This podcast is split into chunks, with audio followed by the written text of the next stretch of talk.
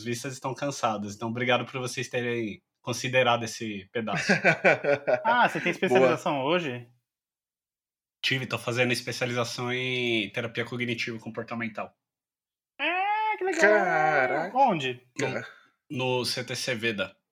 Ah, uma, uma galera dos meus amigos acabou de sair na última turma. Ah, que legal. Eles gostaram? Gostaram bastante. E até porque tá, tá rolando bastante essa coisa da. Você já deve ter visto alguém falando da psicologia baseada em evidência. O pessoal tá, tá pegando mais pesado lá agora. Sim, sim, sim. É, o legal do Veda é que eles têm um modelo internacional de treinamento de, CB, de terapia cognitiva, né? Uhum. Eu acho massa que terapia cognitiva comportamental, a sigla é TCC, e você fala, ah, eu tô estudando TCC. Fala, cara, eu odeio TCC, né? pois é. Fiz durante a faculdade e Aí já bosta, tem uma né? transposição já. O cara chega na terapia já odiando o psicólogo. Né? É. é tipo isso.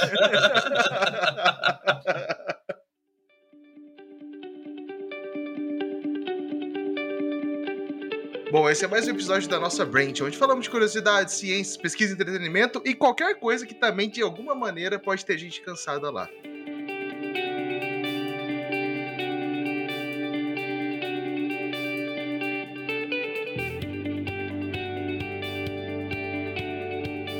E antes de mais nada, vamos apresentar quem está participando dessa, dessa pauta. Bom, primeiro, né? Eu, Fernando César, debutando né, aqui na Branch Deves Cansados, primeira vez que eu estou rosteando um episódio desse. Vamos apresentar os outros participantes que estão por aqui hoje.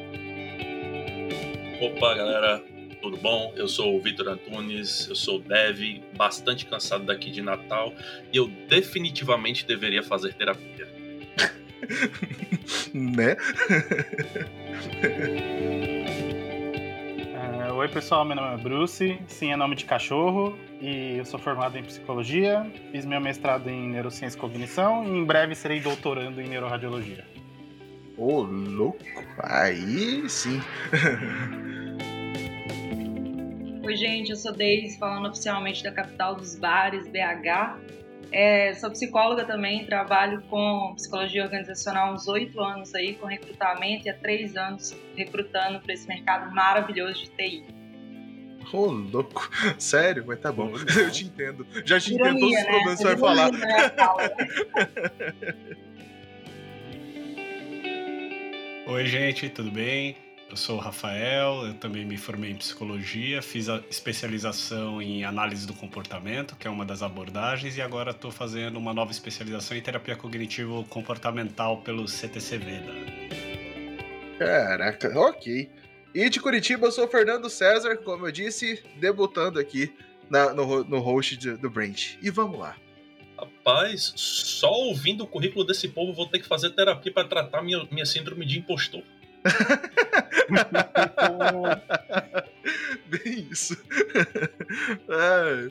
E para quem é, ainda está em dúvida, hoje a gente está aqui para falar da profissão psicólogo, assim, do, da psicologia de maneira geral, né? Como isso está no nosso dia a dia, como isso deveria nos afetar, como isso deveria fazer parte mesmo, né, da, da nossa vida. E a primeira pergunta que eu tenho aqui, né, por, pra, pra gente, né, né, o, onde que o psicólogo, na verdade, o, o que é o psicólogo é, acho que mais difícil dizer. Mas onde que ele começa atuando? O que que ele faz, né? Vamos começar por aí.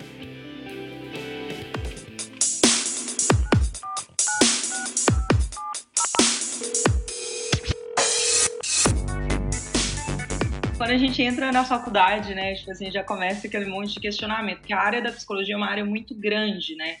E eu basicamente escolhi, né, vamos dizer, o patinho feio da psicologia, né, que ninguém quer fazer RH, ninguém quer ir para a área organizacional no início, é, e já era sempre foi, né, um, desejo meu desde o início, né, de faculdade. Mas é, é. são, são né, realmente ali muitas opções. A gente pode ir para a clínica, você pode trabalhar é, mais na parte social. É, tem especificamente né, o próprio área organizacional que cresceu muito nos últimos anos, recrutamento e seleção, né, que está muito em alta hoje, RH, outros departamentos.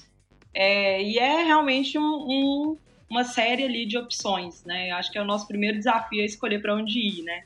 Eu escolhi hum. organizacional, fui caminhando aí por esse período desde muito nova, né? Então tem muito tempo já que eu trabalho com recrutamento e seleção mais especificamente, fui aprofundando, especializando mais.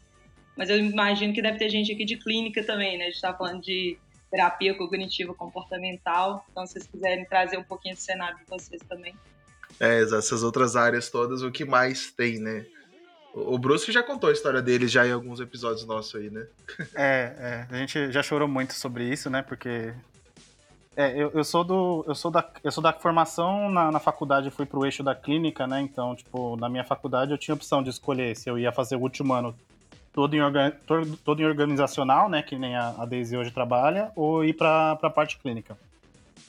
E aí eu fiz o, a, a, o aprimoramento, né? Vamos chamar dessa forma, na clínica mas agora eu tô dentro da pesquisa e na clínica ao mesmo tempo. Então, tipo, meu foco é estudar como esses seres humanos estranhos que estão por aí funcionam. Caraca, Ou seja, trabalheira, hein, bicho? É, exato. A área, a área é por isso que precisa é ampla, de né? estudar, entendeu? Porque se... e o, o, Rafael tá, tá, tá em que área, Rafael? Eu também tô na área clínica, né? Assim como o Bruce, eu escolhi essa direção na psicologia, né? E, e, veja, aí a gente tem uma questão que é muito interessante que foi a Daisy que colocou, né? Que a, a psicologia ela tem é, diversa, diversos campos né, de atuação, como ela colocou, tem a gestão né, na, do RH, tem psicologia esportiva, clínica, escolar, por aí vai, né? É, e, e, né? isso, e, e, isso também é, tem como origem o próprio desafio da, da própria disciplina de psicologia, né? Uhum. E aí, e aí eu, eu me recorro muito ao William James, que foi um dos psicólogos aí bastante proeminentes no desenvolvimento da área, né? Que ele fala assim que a própria psicologia é difícil de se de... é uma área difícil de se definir, né? Porque ela tem um campo de abrangência e intersecção com diversas outras áreas do conhecimento. Uhum. Então, isso também abre espaço para os psicólogos irem até talvez criando novos campos de atuação, né? Uhum. Pô, isso, isso é legal, assim, que que, é, qual que é o campo mais. Vamos usar uma palavra assim, qual que é o campo mais exótico que vocês têm conhecimento de, de ter, ter visto uma atuação de um psicólogo mesmo. É, assim, algo mais diferente. É que, é, indo né, também para uma linha mais complexa, né? Tipo, tem a atuação dentro de, de presídios, por exemplo, né? Uma, é um ambiente pesado, né? Já vi já pessoal alguns comentários sobre isso. Mas o que, que tem de mais exótico que realmente é diferente? A gente não imaginaria que caberia um psicólogo naquele campo. Vocês têm alguma. Exótico, é que essa palavra é muito específica. ô, ô, ô, Fernando, isso foi muito específico, cara. Tá é... tudo bem. Você quer não, conversar tá sobre isso, certo. cara? É, então... Não, não. É que, cara, é assim, é que quando a gente pensa no básico, você fala, pô, ok, cara, qualquer lugar deveria ter um psicólogo. É, é, esse, essa é a minha definição. Pô, não, mas. É, cara, sei lá, todo lugar mas, poderia mas ter mesmo, um. Mas mesmo isso que você tá brincando, eu acho que é válido, porque assim, vamos usar exótico mesmo. Por exemplo, tem uma linha da psicologia que é estudar só a interação de animais domésticos, por exemplo, com seres humanos, cachorro, gato, coisas do tipo. E, uhum. como, e como o nosso comportamento modula o comportamento desses animais, entendeu? Uhum. Pô, então acho que exótico seria estudar animais selvagens interagindo com super Você já viu os animais que as pessoas têm em casa agora? é furão, é cobra, é tipo. Os caras é, ter. Talvez, é. talvez esteja na linha, tá certo. Ah, vai, furão é mó bonitinho. Lá, Meu, falando, falando em, co em, coisa exótica assim, vocês me lembraram de uma coisa. Outro dia um amigo tava comentando que ele gosta de ver é, Instagram sobre capivara, cara. Ah, eu, eu sigo, eu sigo vários. É. Você segue, Bruce? Olha, não era. Olha, não coincidentemente era... você é meu amigo, mas não era de você que eu tava pensando que eu não sabia até agora. Não, tá tudo bem, Rafa. Eu autorizo falar disso aqui. ah, então fechou. Por que especificamente capivara, né? Inclusive, saindo desse episódio, eu vou seguir Instagrams de capivaras. Tem, tem, páginas, no, tem páginas no Facebook sensacionais. Capivarinhas, assim, são, são muito boas. Ok. ok, tem aí. É, é, exato. O Bruce tem muita área de pesquisa mesmo, né? Maluco tem tudo quanto é lugar. Esses seres humanos é, que populam por aqui, né? Quando o Lattes voltar, o cara vai colocar pesquisa o quê? Já Capivaras. voltou, parceirinho. Atualizei hoje. Ó, ah, ó. Top. Olha atualizado. É, oh, mas voltando um pouco para o nosso assunto aqui, um assunto que também não estava na pauta, é que a psicologia também é, é muito interessante, é, que vocês têm realmente áreas muito distintas dentro da atuação de vocês, tem um leque muito grande. E eu e o Fernando, a gente sabe como que é isso, né, Fernando? A gente, o, o Fernando já foi dev, o Fernando agora hoje é agilista, eu já uhum. fui hoje, hoje eu sou dev, então a gente também sabe como é isso, trabalhar em uma área onde você, por exemplo, sai de uma faculdade, sai de um curso técnico, você tem um leque muito gigante à sua disposição.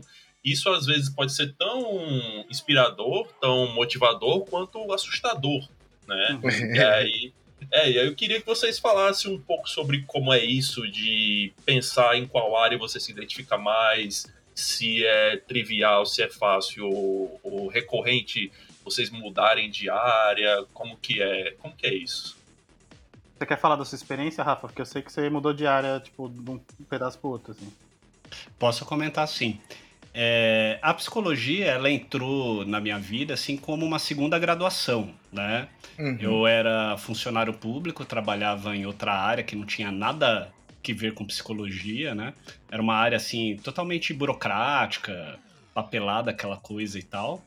E tava insatisfeito mesmo, né, com o caminho que eu estava levando, até que eu escolhi fazer uma nova graduação e ela não veio à toa, né? Porque eu tinha uma formação anterior em letras. Uhum. Então, quando a gente tem formação na área da educação, a gente tem um pouco de contato com a psicologia, né? Então, um pouco do conhecimento que eu tive lá me chamou muita atenção da área da psicologia, né? Sobre essa perspectiva de compreender um pouco como as pessoas funcionam, né?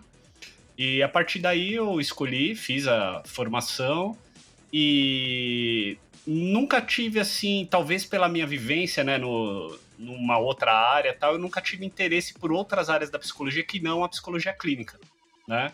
Uhum. É, me chamou muita atenção, assim, eu não sei dizer é, as variáveis que influenciaram o meu encantamento pela psicologia clínica especificamente. É, mas é, eu sei por eu talvez entenda porque eu não fui para a área corporativa, porque como eu já trabalhava, né, no, embora num regime do governo, mas em, como se fosse uma empresa, né, estatal, então eu não queria mais estar naquele ambiente. Então provavelmente isso me direcionou também para olhar um pouco mais para a clínica, sabe? Uhum. Pra não, não querer passar perto né, do corporativo. Exato, é isso mesmo. Eu. Tô aqui, hein? É, exato. Deis, me tira uma dúvida. Eu tenho, eu tenho muita curiosidade de saber, porque eu nunca tive do lado de lá da, da cerca da clínica barra organizacional, né? E eu queria entender como é que como é que as pessoas percebem quando você decide. Como que as pessoas em volta de você na, na faculdade decidiram que, eita, a Daisy realmente vai para organizacional? Como é que eles lidaram com isso? É engraçado você falar isso, assim, porque é, eu entrei, né? Eu escolhi fazer psicologia já direcionada para organizacional. Então, assim, meu segundo período eu já fazia estágio dentro de organizacional. Ah, que legal. E todos os meus professores falavam comigo que eu era clínica, né? Então, assim, até assim, o décimo período, meus professores e até muitos colegas de classe assim, tentavam me convencer de que meu lugar não era na organizacional. Isso eu acho que é muito também, assim, eu acho que tem um certo preconceito no sentido de pré-entendimento mesmo, assim, né? uhum. né? Muita gente não conhece de fato a área organizacional e muitas escolhas eu vejo, né, no, no de estudantes de psicologia, assim, às vezes acaba tendo uma organizacional no sentido, ah, é, não tenho dinheiro para abrir uma clínica, não consigo agora ter cliente suficiente, né, e acaba indo ali para a organizacional como uma segunda opção. E eu, uhum. basicamente, não acredito que tem como você fazer algo se você realmente não tiver paixão por aquilo. E aí eu acho que isso acaba desqualificando, né, um pouco a área organizacional, porque às vezes você tem muitas pessoas que estão ali, mas que não queriam estar ali, né? E aí eu, acho, eu uhum. vejo isso, né, como um problema, assim. No meu caso, eu acho que quando eu comecei a ter algumas é, disciplinas organizacionais, que são poucas, né, nós sabemos, dentro do uhum. de psicologia, eu já tinha um domínio muito grande para falar, né, para participar. Então, assim, eu quase dava aula junto com o professor, né? Então, ia para frente, apresentava, trazia né, um, um real case ali da empresa que eu já fazia estágio, que eu trabalhava. E aí eu acho que as pessoas foram incorporando, né, um pouco assim, é, realmente, eu acho que a DEIS vai para esse caminho. É, mas sofri preconceito, assim, muita gente ficava me questionando, assim, realmente, né, por que, que eu ia para organizacional, por que, que eu ia para a clínica, não iria para a clínica, né, Mas eu sou muito feliz, assim, com a escolha. É, tive bastante convicção depois, quando eu aprofundei um pouco mais também na parte de coaching organizacional, quando eu descobri realmente que eu queria aprofundar em recrutamento. E foi isso, assim, sabe? Fiz muito estágio em clínica também, fiz, eu acho que é muito importante. É, às vezes você tem um direcionamento durante a faculdade, mas né, tenta, testa outras coisas, né? Então, Sim. assim, uhum. eu fiz, é, eu fiz estágio, fiz um ano de estágio em clínica, né, dentro da faculdade. Trabalhei num presídio também, fiz estágio num presídio, você dava Eita, caraca. pesado, experiência muito difícil. Mas eu, eu também quis experimentar para confirmar um pouco aquela minha escolha, né? E aí eu fui tendo cada vez mais convicção. E aí, assim, antes uhum. de sair da faculdade, eu já trabalhava CLT full, então, assim, já estava né, com a carreira ali bem direcionada. E aí foi só uhum. evoluindo mesmo, né, dentro da área. E, e assim, como é, é fácil a transição, por assim, vocês estão usando o termo, né? Tipo, ah, de clínica para organizacional, ou também o contrário, ou tipo, é, é fácil a transição entre áreas? Eu não sei, eu não sei com vocês, mas por exemplo, eu tive muitos amigos que fizeram a transição tanto no, indo pro RH quanto voltando do RH. Muitos mesmo. Sim. E, mas, e, e, e tava muito relacionada com o que a Daisy falou assim, tipo, não tem como você fazer uma coisa que você não é apaixonado. Então, tipo, é, sei lá, tra é, trabalhou no RH durante muito tempo para estruturar e ter grana para ir para clínica de vez, ou o inverso, trabalhou muito tempo na clínica, não gostava desse estilo de trabalho e falou, preciso de uma coisa mais regular, mais, é, mais, mais certa, talvez, e, e o RH acaba tendo essa, essas vantagens também sempre possível, eu acho que, né, principalmente eu trabalho com recrutamento e seleção, entrevisto muitas pessoas e realmente, assim, você vê muitas pessoas é, mudando de área, né, às vezes não especificamente dentro daquele mesmo núcleo, né, no caso a gente está falando aqui de psicologia de forma geral, mas às vezes áreas completamente diferentes.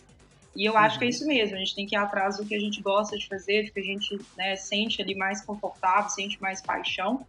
É, e eu vejo muita gente também conciliando os dois, né? Eu tenho muitos colegas de trabalho que trabalham dentro da organizacional e também atendem, né? Também atendem. Uhum. Hoje, acho que principalmente aí, né, depois do, da pandemia, assim, a, a, questão do atendimento online, ela cresceu muito, né? Cresceu, fica mais fácil hoje, assim. Então eu vejo muitas pessoas também conciliando, né? Os dois, uh, os dois, as duas áreas, assim. Então é bem legal. Uhum.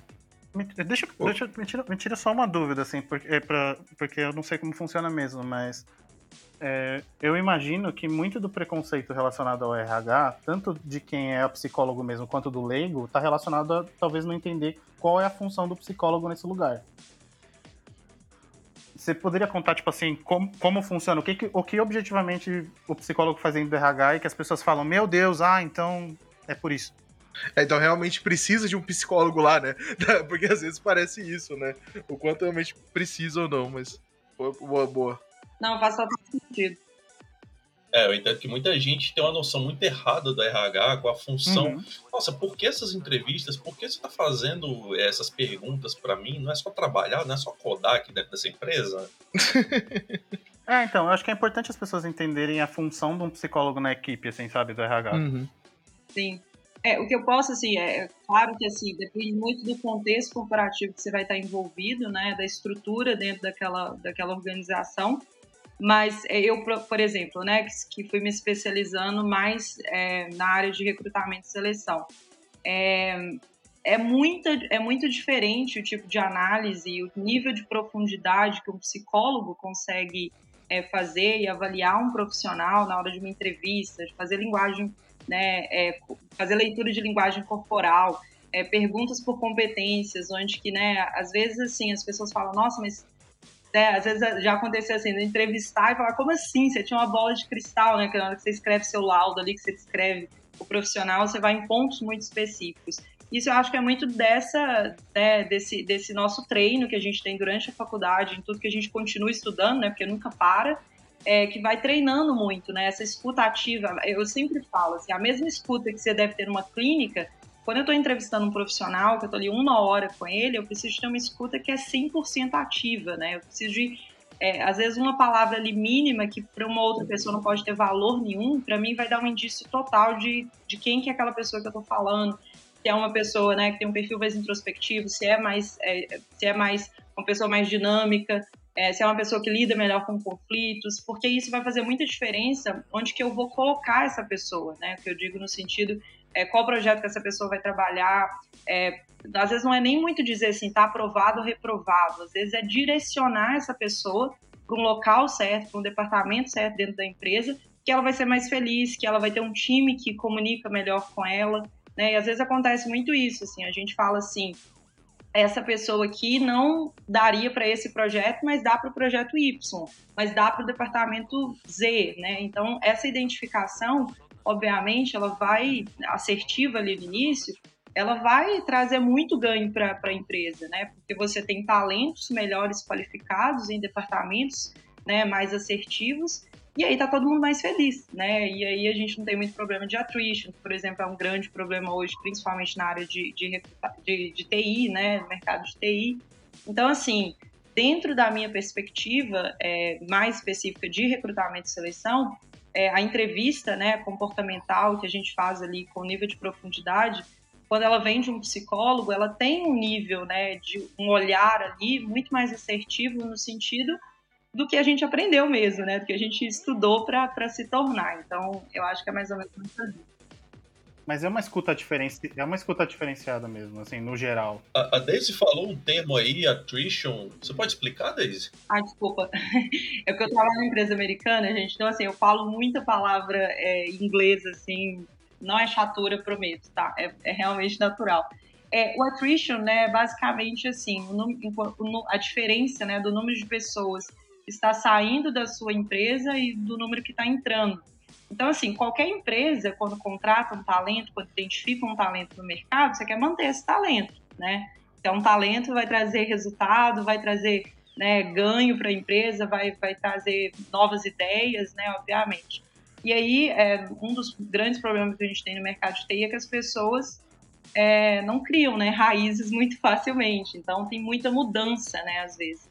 E aí a gente tem, por exemplo, hoje uma média de attrition, né? Que a gente fala dessa, desse time, né? Quanto tempo que as pessoas é ficam tipo, É tipo rotatividade? Oi? É tipo rotatividade? Não sei se eu entendi direito. Tipo rotatividade, só que é tipo é, o, o, índice mesmo, né? De que as, o, o índice do número mesmo de pessoas que estão saindo e entrando né, na empresa.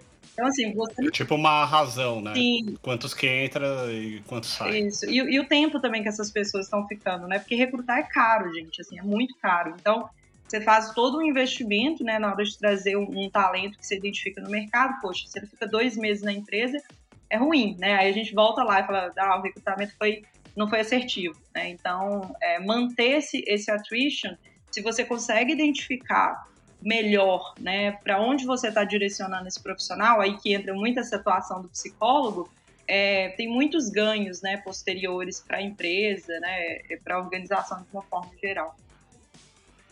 É, e é, uma, é, um tipo de análise que você vai fazer ali. Você falou que você tem uma hora de entrevista com a pessoa que vai ter possivelmente consequências muito grandes, né? Vai afetar projetos inteiros, vai afetar equipes inteiras, né? Então você acaba que tem pouco tempo para tomar uma decisão importante né, na, na vida profissional dessa pessoa.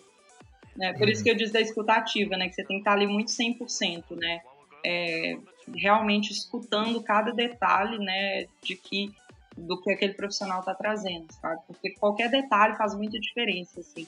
E acho que às vezes para as pessoas que não fazem isso, né? Assim, até outros psicólogos pode ser assim um pouco assim, ah, mas faz diferença mesmo, né? Assim, mas faz, né? Faz diferença. Faz, faz muito, é. faz muito. E o attrition de devs é grande, né? É, mas o, o attrition de profissionais de, de RH, de pessoas psicólogas, como que é? Olha, é, eu diria que um tempo atrás é, não era tão alto assim, você tinha muito mais profissionais disponíveis no mercado, muito por causa daquilo que a gente falou, né? Às vezes a galera ah, prefere ir para o RH primeiro para juntar dinheiro, né, para depois abrir uma clínica, tem ali meio que uma passagem temporária, né, vamos dizer assim, no RH.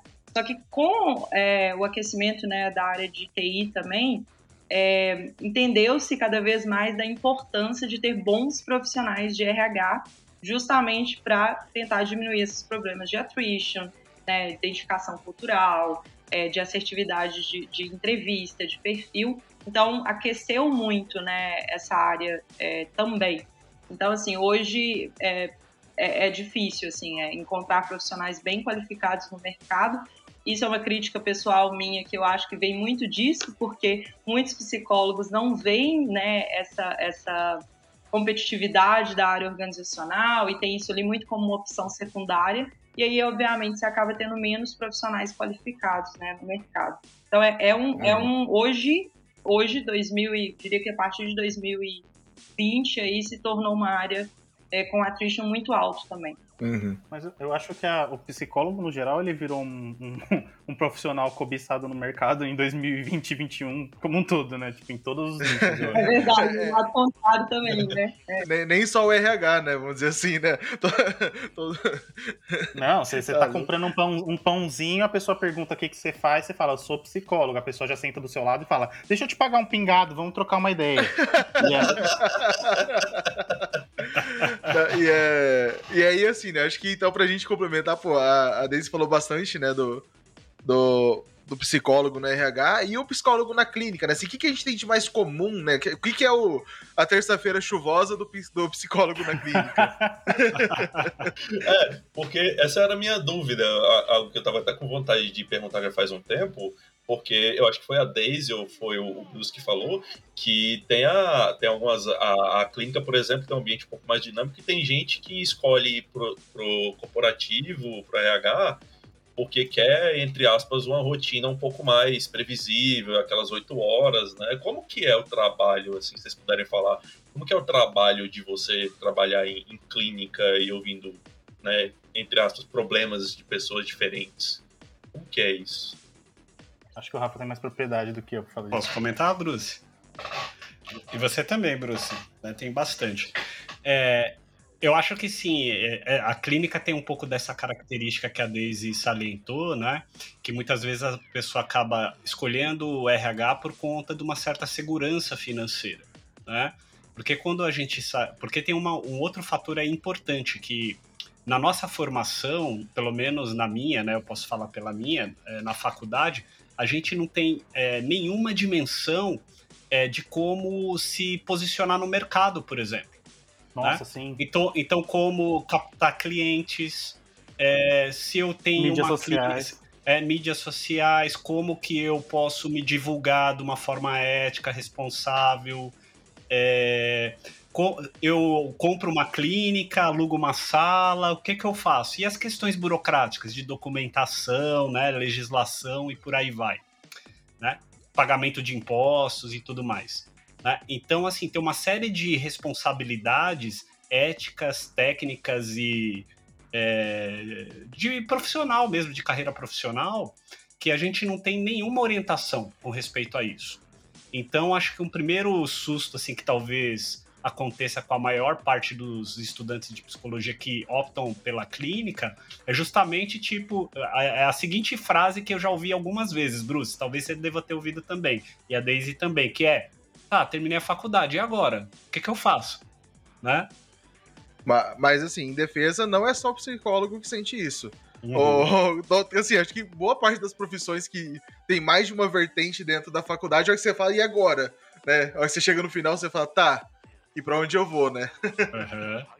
É, é, que no caso da, da, clínica especificamente, você sai agora e imediatamente esses problemas estão batendo na tua cara. Entendeu? É tipo assim, não, não, a gente não tá falando do espaço de, sei lá, ah, seis meses. A gente tá falando, tipo assim, semana que vem você tem que descobrir como faz isso. Tudo isso. E um cara que tem anos de profissão vai saber.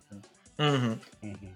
É que, uh, é que eu acho que a gente também comentou em algum episódio de Devs Cansados que o, o dev não sabe se vender, né? Ele não sabe se posicionar a hora que ele termina. Na verdade, sim, né? Não sabe nunca. Não vou nem falar quando ele termina a faculdade. Ele não aprende nunca pro resto da vida.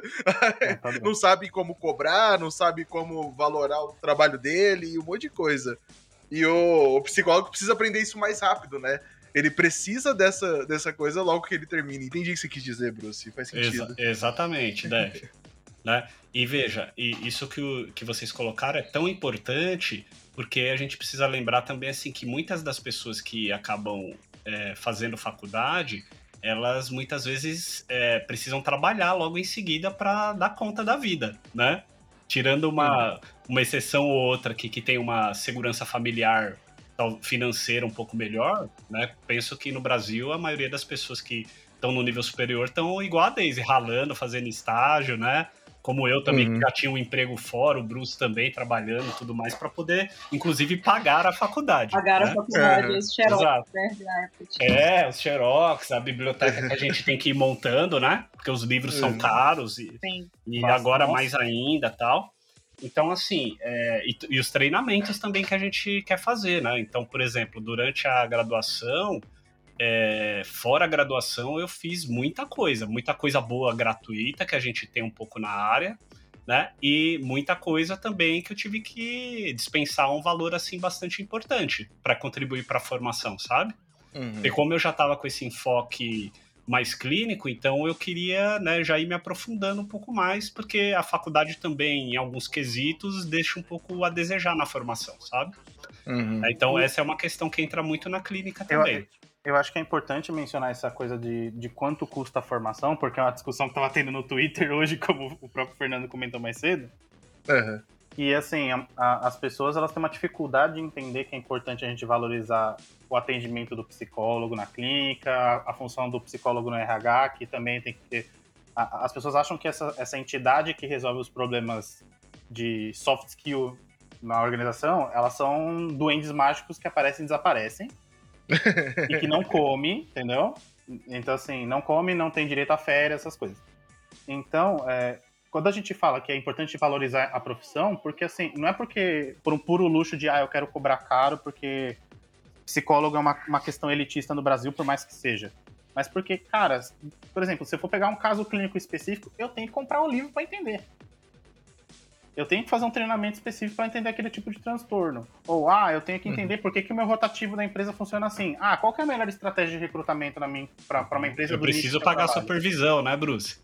Exato. Fazer terapia, né, também, para é. dar conta, né? Exato. Nada sai de graça nessa conta, e aí a ideia de que, por exemplo, psicoterapia, as pessoas confundem psicoterapia ser acessível com eu posso pagar meu psicólogo ou o meu, é, o meu funcionário do RH, colaborador do RH, com um pão de queijo, entendeu? Caraca.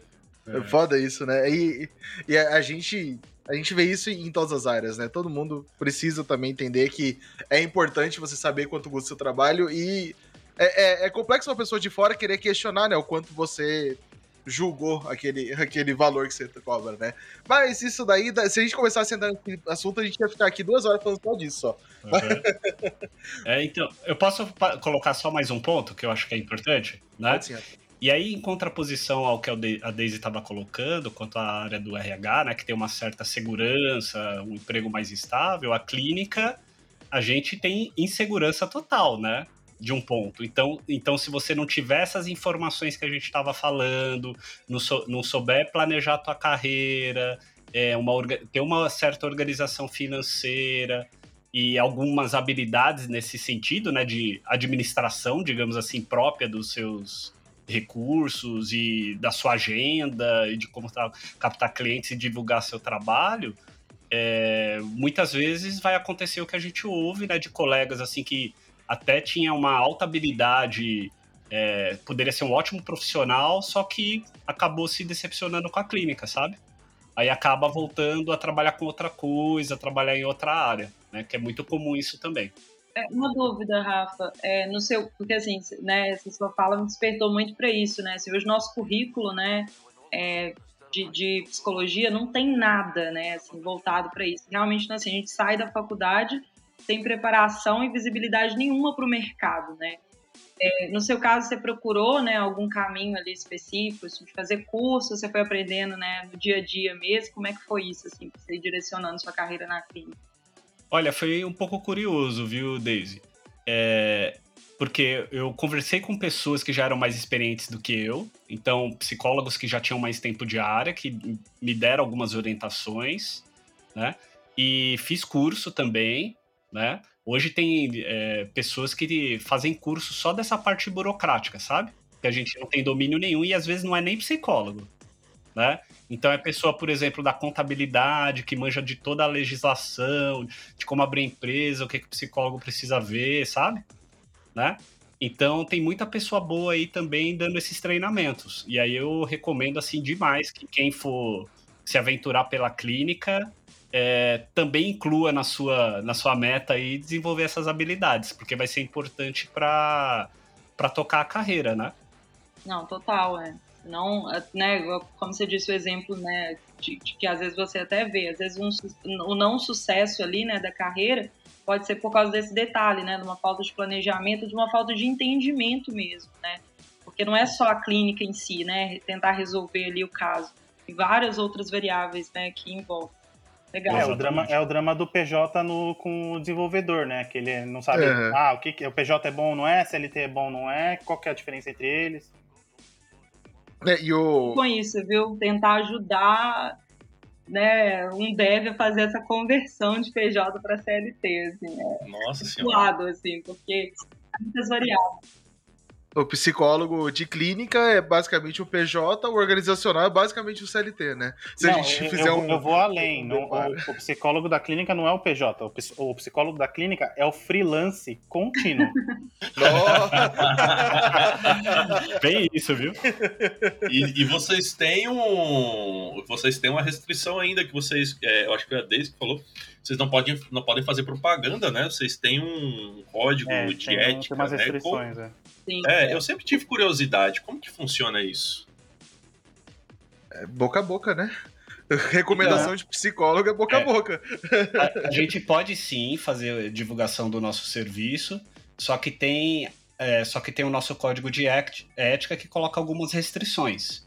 Então, por exemplo, a gente não pode divulgar o nosso serviço colocando o preço como é, um destaque, né?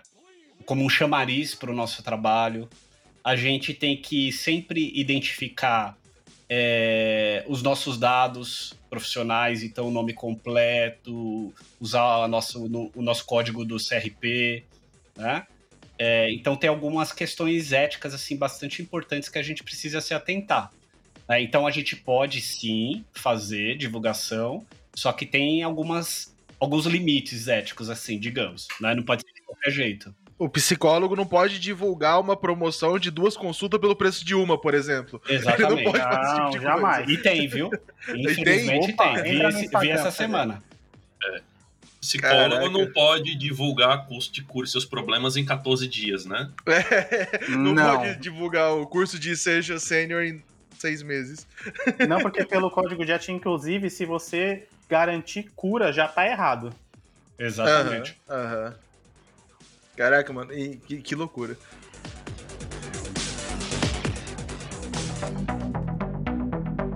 Mas assim, tem um ponto, né, que uh, o psicólogo em si, ele se relaciona com várias outras áreas.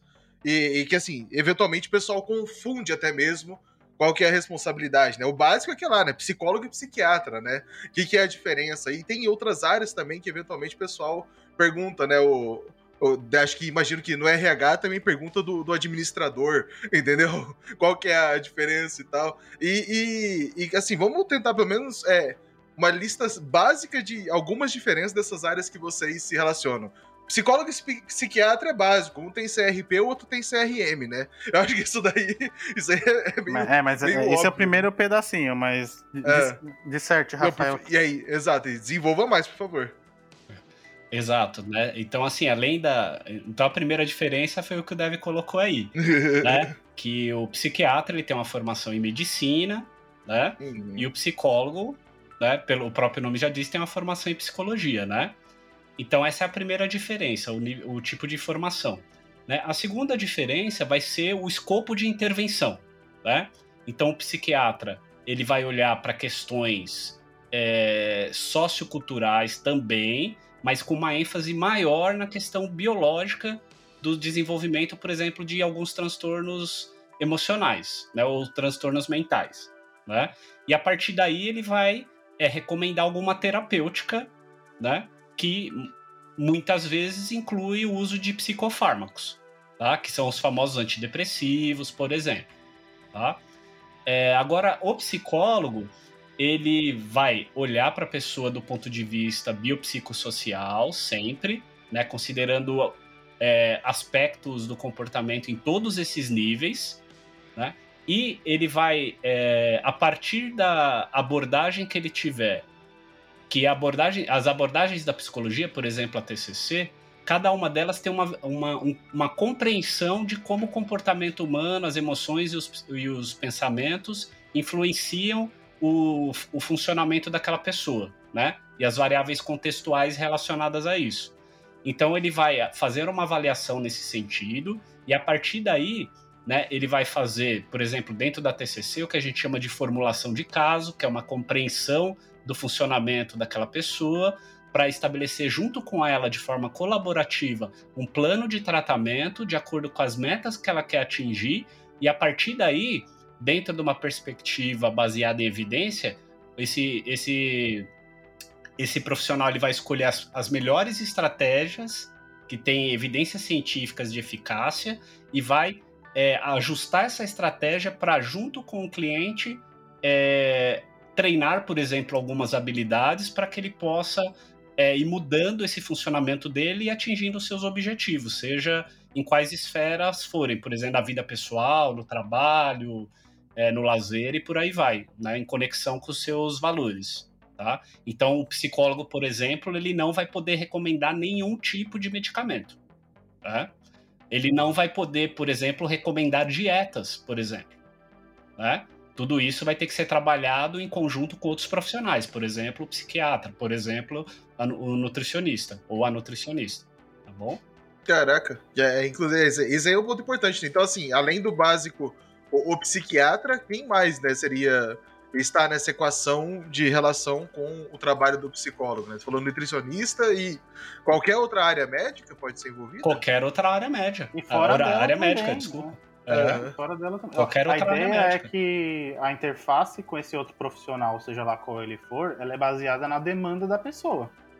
Uhum. Então, sei lá, vamos supor que. ah, Um chute no escuro completamente hipotético. Ah, os- o, meu, o, meu, meu paciente ele tem um sonho desde muito pequeno de ser, sei lá, barman. Uhum. E aí, só que ele tem um problema de. Ele é muito tímido, então ele tem muita dificuldade de interação com o público. Então, ser barman, que é, sei lá, interagir com o público o tempo todo, é uma tarefa muito complicada. Uhum.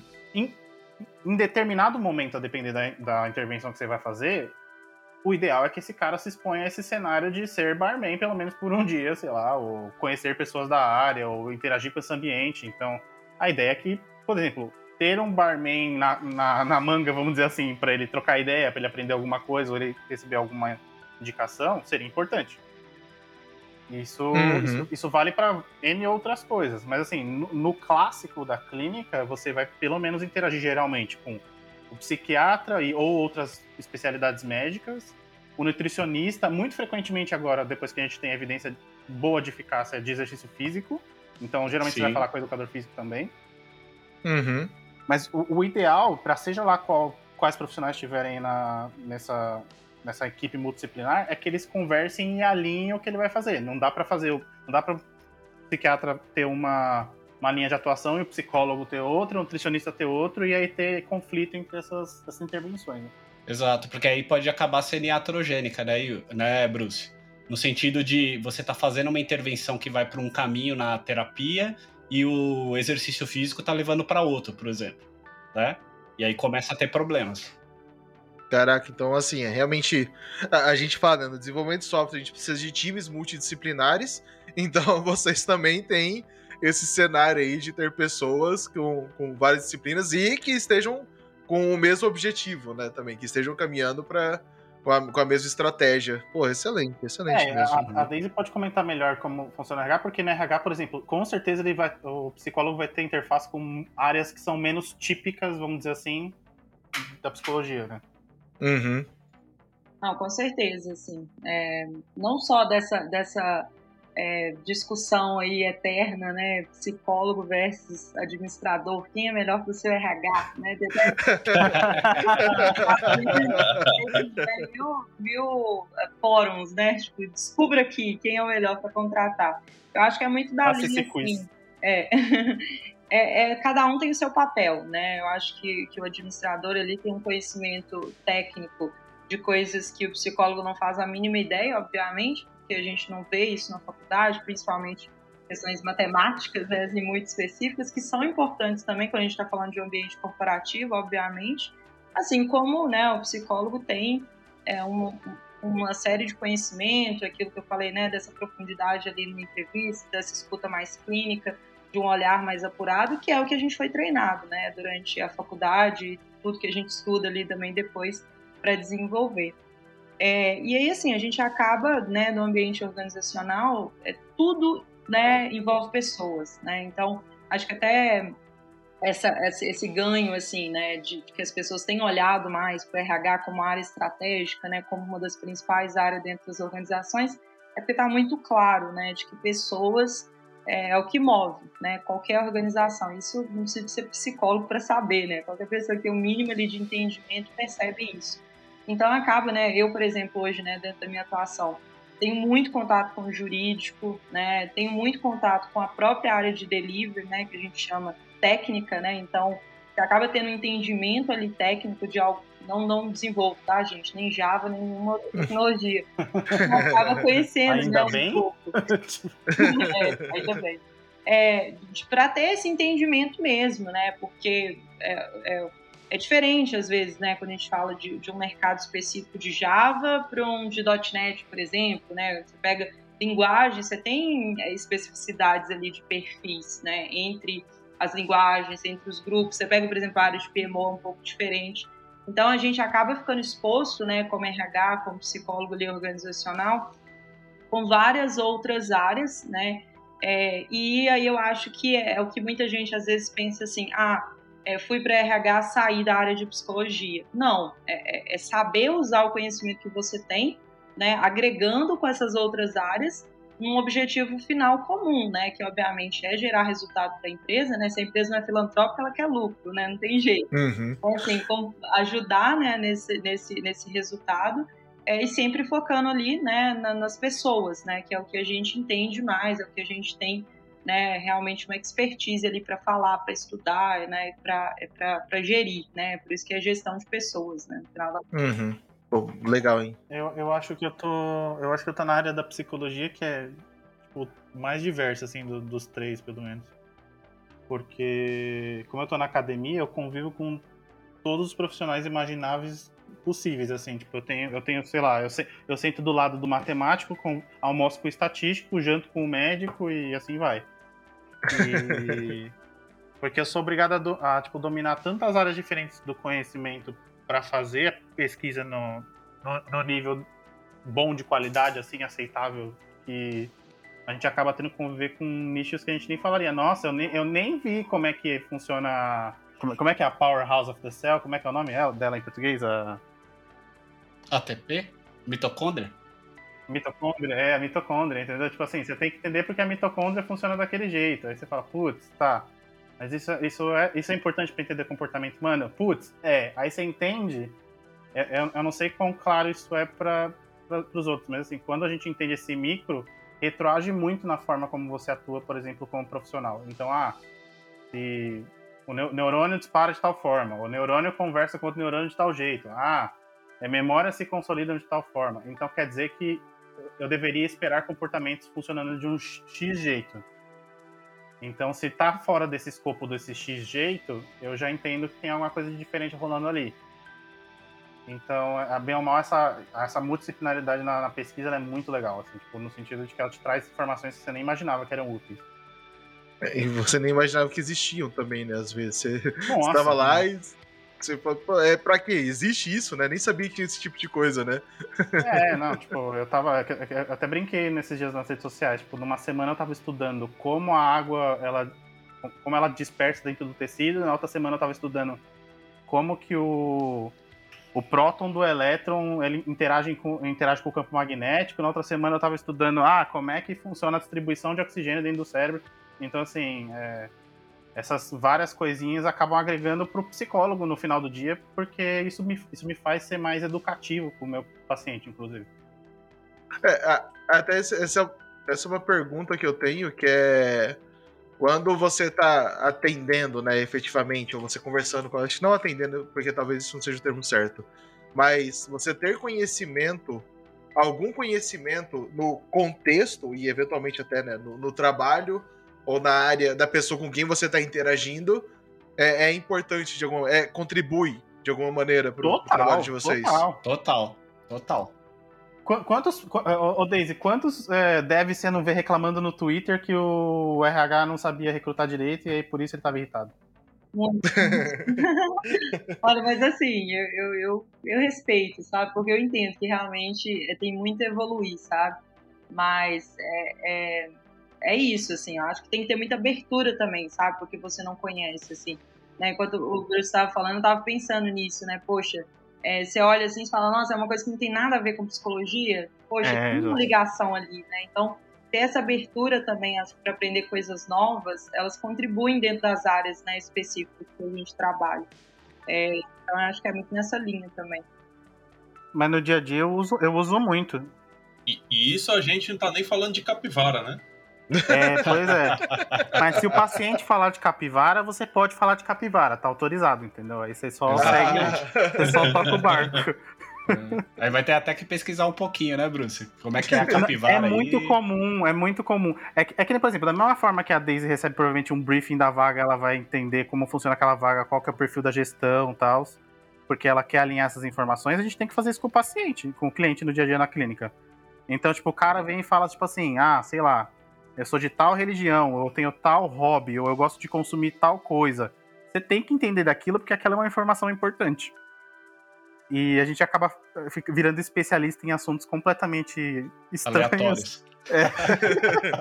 Justo porque a gente quer fazer o melhor trabalho, e o melhor trabalho implica entender o, as coisas que estão na realidade da, daquela pessoa, né? Caraca, que, que louco.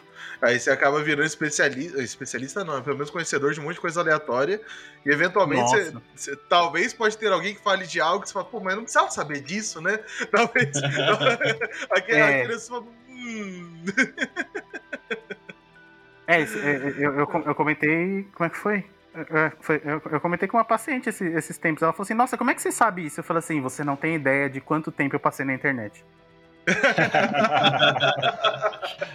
Thanks Google, né? É, é, é, do nada você vai estar no final de semana, ah, eu vou estudar mais um pouco sobre esse. Então, estudar o que? Nossa, vou estudar sobre basquete. Cara, mas é, é, é, muito bizarro, porque assim, tipo, às vezes você. Eu, eu, não, eu não sei como é, é a experiência do Rafa e da Daisy, mas assim. É, às vezes você tá só num dia comum, regular, fazendo a sua atividade de lazer, e o insight vem do tipo, nossa, isso aqui ia ser muito importante eu usar pra tal paciente. Nossa, Nossa, eu vi tal negócio isso. Tomando banho, então, acho que é onde que meu cérebro tá mais criativo, assim. Sempre vem, eu tenho que sair do banho e anotar correndo, esses não esqueçam. é, é... É, por exemplo, eu tenho, eu tenho uma paciente que ela gosta muito, muito, muito, muito de matemática. E eu sempre gostei muito de matemática. E aí, ela, por acaso, comentou um negócio relacionado a, tipo, exponenciais, assim, tipo, que para todos os fins não importa aqui agora. Aí eu falei, ah, é, porque tal exponencial ele representa tal coisa, né? Ela falou assim, como é que você sabe disso? Achei que psicólogo não sabia matemática. mas, mas, olha só, eu acho que geralmente não sabe mesmo, Bruce. Geralmente não é um foco de estudo, né? Mas, é então, mas deveria. É, é, é porque, gente, pro ouvinte que não conhece, o Bruce, ele faz tudo. pra quem nunca entrou no boteco do Deves Cansados na sexta-feira. é, é, agora tá explicado por que, que ele é psicólogo e gosta de matemática. Ah lá. É, pronto. É, é. Mas Agora a gente. Saquei! a gente meio que entende como é esse sentimento, né? Porque esses dias eu tava com um problema, eu passei três horas, quase uma tarde inteira para tentar resolver, me levantei e fui lavar uma louça. Enquanto eu tava lavando a louça, a solução veio, né? Então, tem... então mas tem, tem, tem, tem uma tem explicação, né? Tem explicação para isso, né? Tensional para isso é quando existe alívio de tensão, a, a resolução de problema ela aumenta exponencialmente, mano. Quem fala muito sobre isso é aquele. É, tá naquele livro Pensando Rápido Devagar, né? Rápido ah, Devagar, do Daniel Kahneman, né? Esse, esse livro tá sendo muito criticado agora. Muito criticado. Porque é ele tem muito estudo, muito estudo mesmo no meio que não tem, não foi que é possível replicar. É. Uhum. Então tem um pedaço do livro que você é muito boa, né? Se ela realmente funciona, né? É diferente. É, É, então, é- essa é a vantagem da- de você trabalhar, em seja em que contexto for, alinhado com ciência de qualidade. Então, se hoje eu tô, ah, hoje eu tô usando tal técnica para X função, seja lá qual for, e amanhã sai um, por exemplo, um, um- um paper ou um livro me mostrando que não tem uma boa, é, uma boa eficácia, seja qual o contexto desse for. Eu Uhum. tenho a opção de, a partir daquele momento, não usar mais Uhum. ou procurar uma outra melhor. Eu não, eu, não tô, eu não tô dependente do, por exemplo, do meu PO falar assim, ah, não, mas eu quero que faça de tal jeito, então não importa. Entendeu? Uhum. Mas então quer dizer que a estratégia de dar uma pausa de 15 minutos pra ir lavar uma louça tá valendo. Porque eu Sim. cheguei à conclusão pra mim mesmo que eu falei, ah, então tava me faltando louça pra lavar. Esse era o punchline, né, Vitor? Fala a verdade. Você tava É. segurando esse punchline. E- ele começou essa piada, ele começou esse É, assunto já com a é, piada é. pronta já. Mas psicólogo mas- também faz isso, viu? Psicólogo faz muito isso. Planeja no atendimento, tipo, a- a sequência dos assuntos para que o paciente caia naquela pergunta específica. E aí ele pega e fala: Eita, é mesmo, hein? Olha, gente, Ah, olha aí, ó, táticas, táticas. Ah, então é daí que você vê aqueles relatos das pessoas que falam assim no Twitter: Nossa, eu fui pra uma sessão de terapia, eu fiquei numa crise existencial que o meu psicólogo virou minha vida do avesso, assim, com uma frase. É, acontece. É, é, é isso e ponto. Tá, tá- É, tá revelado o segredo. Mais do que isso, ele vai precisar te matar, Bruce. Ô, Aqui Vitor. tem Então- informação. Se revelar mais do que isso o segredo, você não vai mais poder existir. Não, mas, mas- mas as pessoas, ela. É, é que, por exemplo, esse é o momento de virada, né? Então seria. Tem toda uma construção antes de você fazer com que a pessoa chegue àquela conclusão, que ela reflita sobre o, que- o padrão que está acontecendo, o que, que é bom, o que, que é ruim. Tem- então, depois que você construiu tudo isso, aí surgiu o momento de você falar a frase certa e mudar as coisas. Uhum. Entendeu? Não é do vácuo que surge essa mudança também. Exatamente. Né? Tan- Tanto é que se você, a depender da pessoa, se antecipar demais, isso pode fragilizar a aliança terapêutica e a pessoa deixar de frequentar a terapia. né? Opa! Uhum, uhum. E aí, aí se, se teve em algum momento que eu fui pra alguma terapia, foi exatamente aí que eu desisti de ir. Porque a pessoa só, tipo, não fez sentido a maneira como tá sendo conduzida as coisas. Falei, é, tá bom. Aí eu não voltei mais. Isso foi há 84 anos. Mas. Pô, revelando mas a é, a- idade. é a mesma coisa da É. gestão, né? Você, não, você, você tem uma gestão lá que não foi, por exemplo, você- é, é, pô, eu, queria que a Deise comentasse porque eu realmente queria entender como funciona. Mas, por exemplo, você escolheu uma gestão que você considerava boa, porque tem o perfil, sei lá, e aí o cara, por qualquer razão que seja, é, é, tipo, isso é uma treta recente do LinkedIn aí, ele, Uhum. ele é abusivo. Como é que você resolve uma treta dessa que é soft skill puro? É, é, eu ia até comentar, é, vou puxar um, um gancho antes, assim, de chegar, de chegar lá.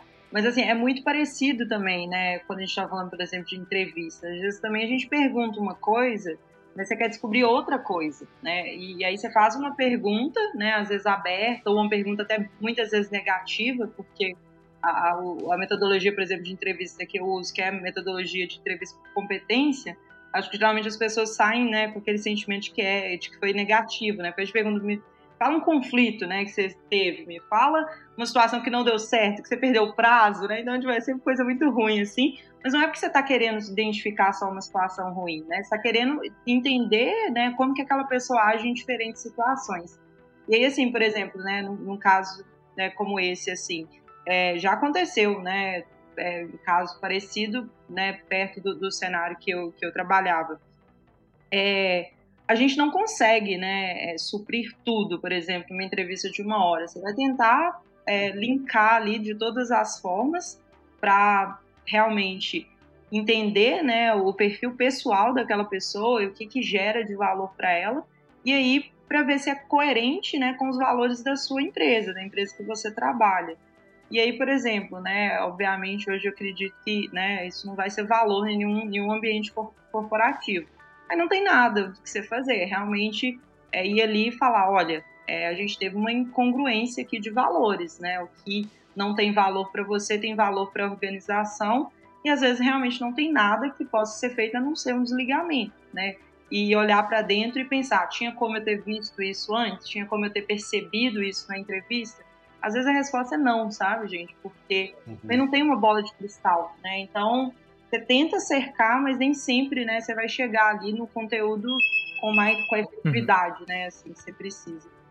Mas uhum. não, não, tocou, não, pera, mas, pera aí, tocou um interfone, telefone. É o meu, a minha comida que chegou aqui, gente. Ah, então pode ir lá atender. Vai lá. Opa, tá aqui, dá atende pra mim. Ah, psicólogo, psicólogo come, viu? Psicólogo come.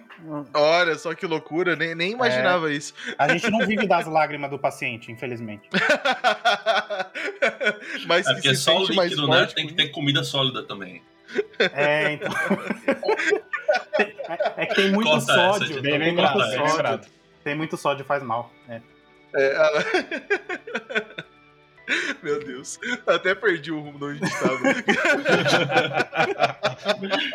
Não, eu pedi o iFood e eu tô assim, não chega na hora que eu estiver falando, não chega na hora que eu estiver falando. A hora que eu tô falando, o interfone toca. Muito... É, exato. É. é Murphy. Murphy trabalha de formas misteriosas, né? Não tem jeito. É. A, a, minha pergunta que eu queria fazer era mais uma dica de vocês, a opinião de vocês sobre aquela pergunta que é muito feita no, no momento da contratação que, que eu não sei responder. Eu sempre invento alguma coisa diferente, é cite um defeito seu. Ah. cara, cara, você quer me ver chorar, você me pergunta isso. Mentiroso, né? Vai começar por aí. É. Não responda perfeccionismo, porque. Ah, não, beleza. É, é, incrível, né? Todas as pessoas. Eu me fala um ponto, eu não gosto de falar muito de defeito, eu prefiro falar de né, ponto de improvement mesmo, né? De desenvolvimento. Então, me fala um ponto que você acha que você precisa de desenvolver. Aí eu sou muito perfeccionista, eu faço as coisas muito uhum. incríveis. Ah, legal. Né? Aí eu, é. eu, lanço aquela, né? Em que, que, se, em que, que você acha que isso te atrapalha? A pessoa não vai falar nada, né? Porque não atrapalha. Uhum. que é bom, né? No final das contas. É, uhum. Mas assim, eu acho é, essa, essa, pergunta que é típica assim em processo seletivo, eu não faço, tá? Porque eu acho ela muito manjada, mas assim, é muito típica. É, eu acho que de fato o que, que o recrutador quer ali na hora, né? O psicólogo quer entender com você, não é se de fato qual que é o ponto né, de desenvolvimento, ou seja, qual que é seu defeito, seja é, é, a sua percepção, né, realmente, em relação ao que você acha que você precisa de desenvolver. Todo ser humano tem um milhão de pontos de desenvolver, né, a desenvolver. Se eu pegar uhum. os meus, vou fazer uma lista, né, de cadernos, de folhas e folhas. Então, assim, qual é a sua percepção sobre isso, né? De fato, você consegue fazer essa análise? Então, é muito mais de visão. E aí é o que eu falo, gente, assim, às vezes uma pergunta que a gente está fazendo, você acha que a gente está tentando descobrir Y e assim é, é Z, é totalmente diferente, porque é uma competência totalmente, é, sabe, diferente do que de fato a pergunta te direciona. Então a gente não quer saber de fato o que, que é o seu, o seu defeito, vamos dizer assim. Às vezes eu vejo assim, né, direcionado para esse tipo de pergunta, a pessoa responde assim: ah, eu tenho que desenvolver minha comunicação, muito comum, né, principalmente em desenvolvedor é, ah, tenho que desenvolver minha comunicação, não consigo me comunicar muito bem e tal. E às vezes a pessoa se comunica bem, porque se comunicar bem não é necessariamente falar, né? É, é fazer-se entendível. Então, assim, você olha e fala, não, para mim isso não é um ponto aqui a desenvolver. Mas ok, você viu que a pessoa tem uma, uma noção daquilo, e aí você começa a aprofundar, né? E aí eu, eu sempre vou muito com exemplos, assim. Então, caso nos que isso foi difícil para você vai muito nessa linha, mas não tem resposta certa ou errada, não, viu, gente? É, muito é a, não, a não ser pra pergunta que animal você seria, que a resposta certa sempre vai ser leão. Entendeu? Aí... mas e a capivara? É, Exatamente, olha, precisa, precisamos agora. incluir a capivara. Não, é porque nessa. se você falar capivara, vai dar muito na cara de que você é megalomaníaco, entendeu? Então precisa ser leão. É, a dúvida, a dúvida da pergunta que foi para Daisy foi do Vitor ou foi do Dev? Foi do Vitor.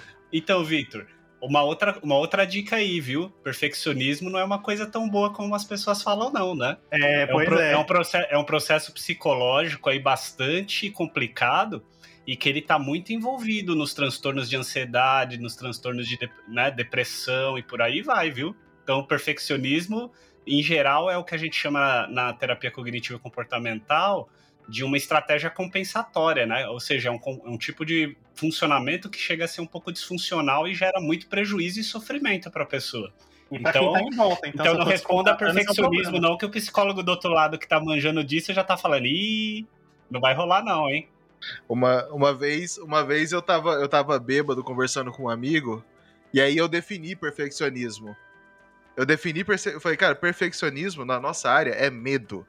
É medo de colocar seu código à prova, é medo de colocar o produto no ar, você fica bulinando aquele código, aquele produto, aquele negócio, até você não ter mais chance de não colocar no ar. Então, É, perfeccionismo é... mesmo. É isso É, mesmo. fuge um pouco a procrastinação, um pouco dessa questão do impostor. Tem muita relação com essa questão de ficar adorando a pílula muito mais do que precisa, sabe? Se isso tiver alguma relação com toque, eu tô lascado. Opa, perfeccionismo é uma Opa. característica do toque, viu? É. É uma das principais. É. Paz. Ó, ô, ô, ô, Vitor, você já marcou já a terapia já? Intolerância à incerteza, Nossa né, Rafa? Fala aí. É, exatamente. Né? Boa. É, inclusive, assim, acho que com isso tudo que a gente discutiu, a gente explicou o porquê que você precisa de um psicólogo no seu RH. Por quê? Porque ele vai te perguntar X, você vai responder Y e ele vai ver Z. E tá certo, entendeu? E é isso que ele tá buscando. Até conseguir provar por que é importante ter, RH ter psicólogo em RH. Pronto, já posso ir embora, tá, gente? É, exato, pô. Aí, Vou vender E- meu workshop agora de do, do, é, 12 mil reais pra como, como ser um psicólogo de RH. faz a propaganda aí dele. É, vou lançar, vocês vão ser meus primeiros clientes. Ah lá, ó, boa. Tem, tem desconto? o Bruce é o primeiro a se inscrever ali. Eu Vou, vou virar o melhor psicólogo de RH que existe, né?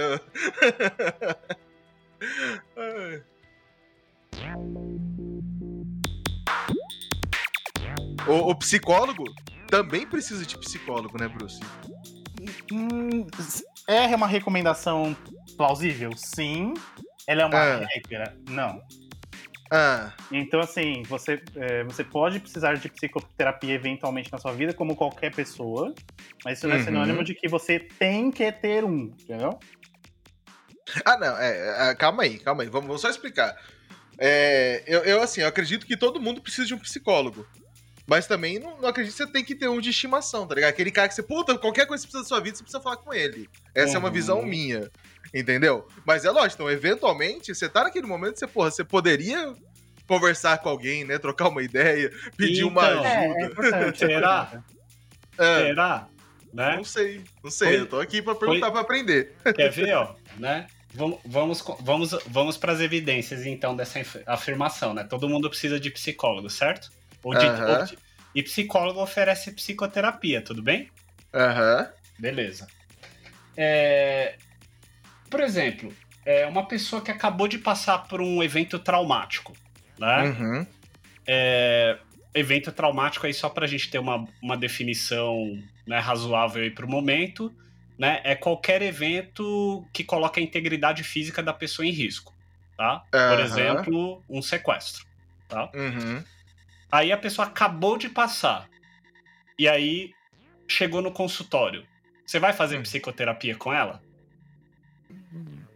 Acredito que, na verdade, você vai né? deixar só ela falar, só porque não tem o que você falar, não tem que você fazer nada. Só ouvir, né? Olha, você foi numa sugestão talvez interessante. E você, Bruce? Ah, pe- pelo que eu aprendi, não. Não. É, Eu É. senti um tom de pegadinha de cilada do Bino nessa pergunta. É, Formado cilada em do letras, Bino. né? Formado em letras é um problema, mas tudo bem. É, Vê só, ó, ó as palavras aí, aprendi com a Deise. Eu faço Professoral. uma pergunta e quero outra, né, investigar Z. Né, então, então, veja só, o que que acontece? É, a gente tem no nosso senso comum de que quando a pessoa está passando por uma situação muito difícil, né, como essa, ela precisa falar sobre aquilo, né? Porque Uhum. falar sobre aquilo produziria alívio, certo? Né, Então, ah, você passou pelo sequestro lá, então fala sobre isso, né? Que isso vai te ajudar a melhorar. Só que não, né? Então a gente, já, Uhum. tem, a gente já tem dado de pesquisa muito consolidado mostrando que se, se a pessoa fizer uma terapia padrão nos primeiros 30 a 40 dias após o episódio traumático, isso pode contribuir para que ela desenvolva um transtorno de estresse pós-traumático. Né? Uhum. Então veja, nesse caso a pessoa não precisa de terapia. Pelo menos nos primeiros 30 dias, percebe? Né? É, o que ela Caraca. precisa é o que a gente chama de é, primeiros socorros psicológicos, né? É Exatamente. da, da psicoterapia clássica. Então. É uma intervenção específica para esse momento, que não é uma psicoterapia. Ah, tá. Respondeu a minha pergunta. mas, mas, mas, você vê, por exemplo, como, como, como que isso se liga com, por exemplo, o psicólogo de fato precisa de ter um psicólogo? Ah, é, é importante hum. em alguns momentos. Então, te, da, é, da mesma forma que você, como desenvolvedor, você vai ter, em, em, algum momento, você vai bater em uma parede de conhecimento ou é, algum assunto específico que você não sabe lidar. Ah, eu não sei lidar com esse tipo de algoritmo X. A gente, quando está lidando uhum. com pessoas, eventualmente a gente pode entrar em contato com coisas que a gente não está, vamos chamar, bem ajustados para mexer. E aí, talvez, uhum. uma, talvez ter um psicólogo supervisionando a gente, ou talvez ter um psicólogo para nossa vida pessoal mesmo é importante, justamente para manter as coisas no, no, ritmo desejável, vamos chamar assim. Mas não é Exato. é uma. Mas não, é, é uma medida. Como é que eu posso. Quase é muito pessoal, por exemplo. Eu já procurei psicoterapia por questões pessoais, mas nunca, por exemplo, por questões profissionais. Uhum. Super... Eu, tam eu também, Bruce. Nesse caso, né, Bruce, assim, você tá falando do profissional seria supervisão de caso, né? Uhum. É. Eu também já procurei para supervisão e a terapia pessoal por questões pessoais. Né? Mas, por exemplo, é, tem uma situação que pode ser muito, que costuma ser muito importante por, profissional buscar é a terapia pessoal, né? Que é, por exemplo, quando o cliente está vivenciando uma situação na vida dele que é muito parecida com uma situação muito delicada para você na tua vida, uhum. né? Então, se o psicólogo ele não está bem treinado ou e ou, né? Essa situação é muito emocionalmente impactante, né? Para o psicólogo, pode isso pode acabar é, interferindo na relação terapêutica e na efetividade da condução da terapia, né? Então isso é importante. Aí é importante que o profissional ele busque o cuidado para separar as coisas. Olha, isso aqui é do meu paciente e isso aqui é meu, né? Porque se é, houver essa mistura, eu... deteriora a relação. É, da mesma forma que o médico ele pode eventualmente precisar ir no médico e o dentista eventualmente precisa de um dentista, o psicólogo também precisa de um psicólogo. É só isso. Exatamente. Uhum, uhum. Pô, legal, legal mesmo. A não, a não ser o desenvolvedor. O desenvolvedor, ele costuma não precisar de contador, até onde eu sei. não, eu, eu, mas olha só, eu enquanto desenvolvedor, antigamente, hoje em dia, né, da área, eu falo, todo desenvolvedor que um dia pensou que ele precisa ser PJ, ele precisa de um contador, não faz sozinho, não. Você vai é, fazer não, merda, irmão. Não corre o risco, Você vai não. fazer merda. Isso vale A gente erra índice de arreio, Fernando. A gente erra índice de arreio, a gente não vai errar imposto de renda. Começa no zero ou começa no um, afinal de contas? Pois é, cara. Até hoje a gente erra isso. Bicho, é, eu então. essa semana, cara. Porra, Vitor, isso não ajuda É a mesma também, coisa que né? perguntar pra um psicólogo assim, é, é, isso é certo ou isso é errado? Sei lá, parceiro. Depende. Depende, né? Vai te botar na prisão? Talvez. talvez seja um Não, nesse, nesses casos não é depende, não. Nesses casos a gente tem que comunicar alguém mesmo. É sério. Não, eu, eu, eu, tô falando sério. Tipo assim, tem, pou, tem poucos casos na psico é, no geral. Eu não sei como é que isso funciona no contexto da organização. Uhum. Mas assim, que você tem autorização de conselho para quebrar sigilo. Uhum. Uhum, uhum. Então, assim, quando envolve autolesão ou lesão de terceiros, a, a, coisa muda de figura bem rápido. Então, você tem a obrigação legal uhum. de comunicar alguém, inclusive. Exato, aí tem orientação Sim. ética para fazer isso. Aí, aí, assim, eu posso adiantar, provavelmente a Daisy pode complementar melhor, mas acho que eu tenho certeza que em organização também tem isso. Tá? Porque tem organização que tem compliance, tem risco, tem um monte de coisa. Ah, e a gente, enquanto, enquanto qualquer pessoa da empresa pode fazer esse tipo de ação, provavelmente o psicólogo tem mais coisas ainda que pode dizer sobre isso também, né? Verdade, tem sim. É, graças a Deus nunca aconteceu uma situação parecida dentro de um cenário né, corporativo que eu, que eu estivesse envolvida, mas com certeza, né, tem vários códigos.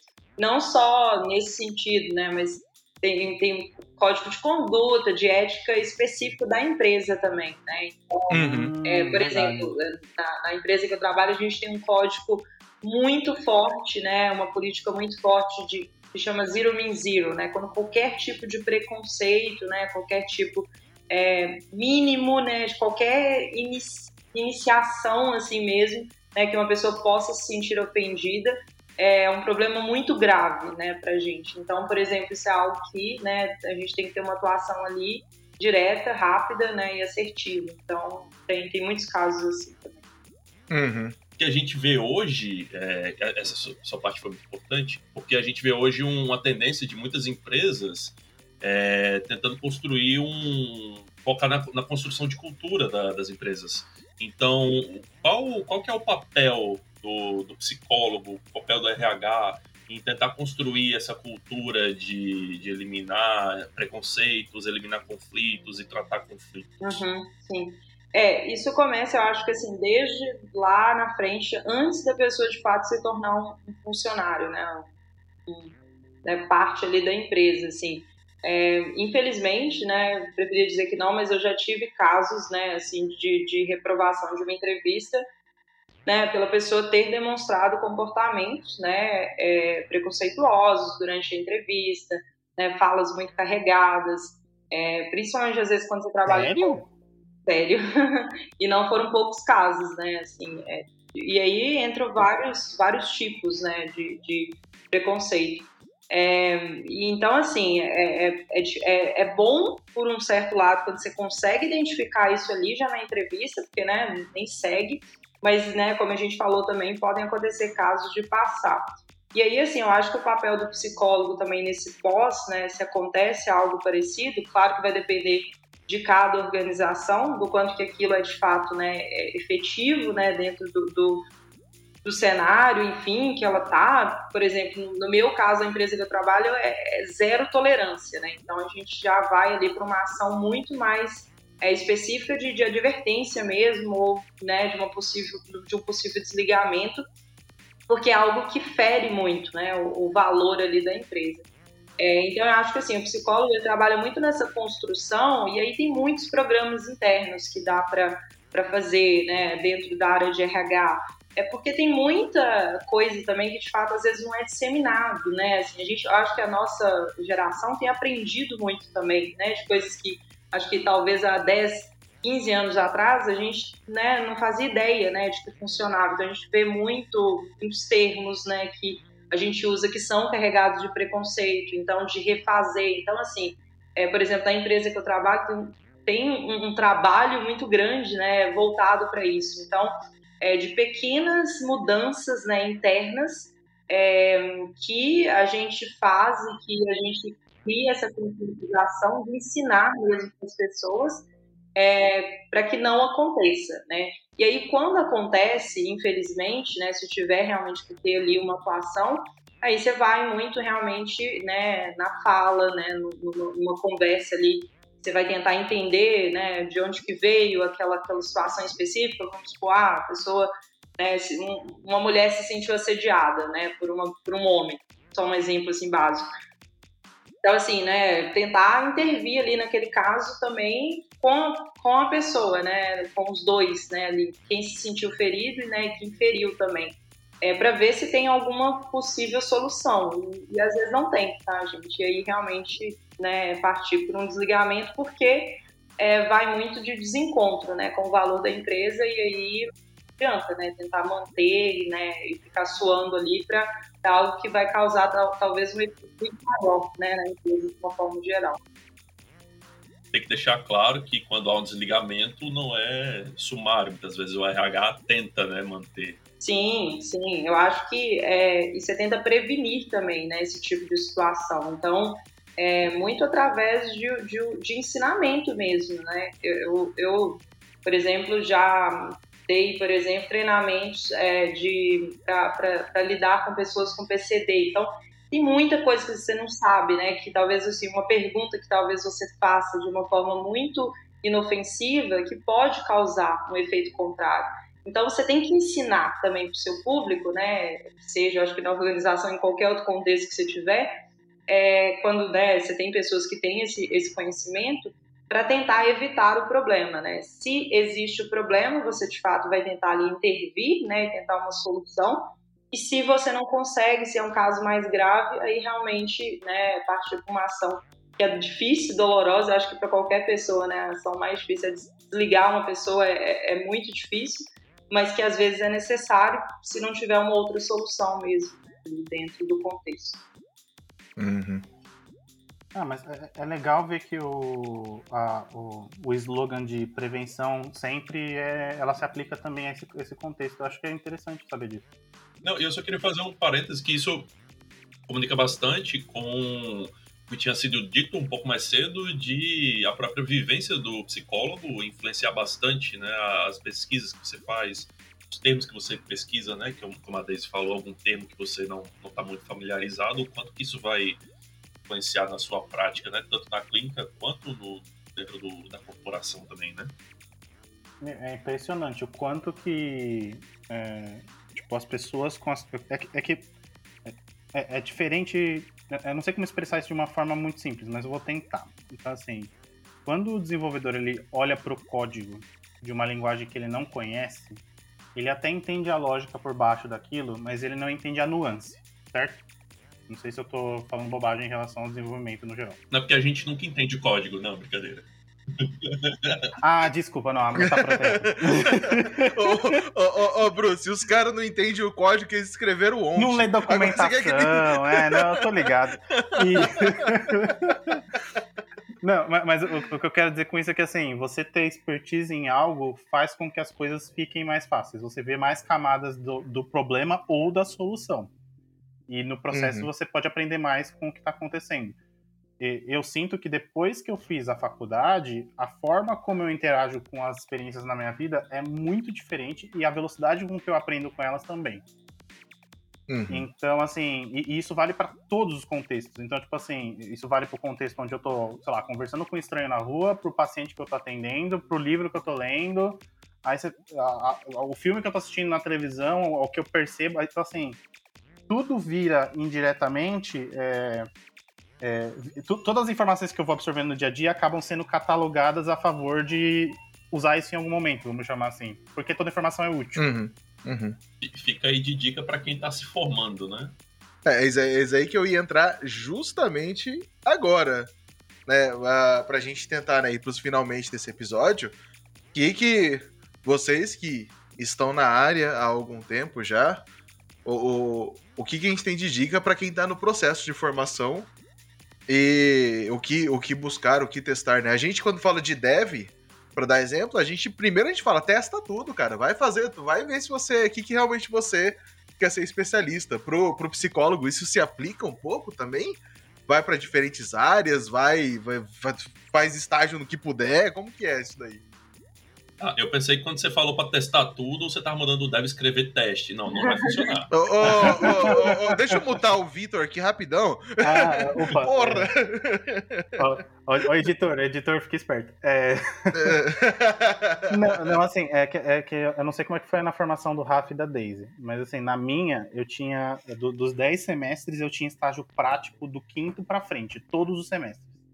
Uhum. Então eu tive estágio prático em Casa de acolhimento eu fiz estágio, eu fiz estágio em escola, eu fiz estágio em empresa, eu fiz estágio na clínica, eu fiz estágio no laboratório. Eu, então, assim, uhum.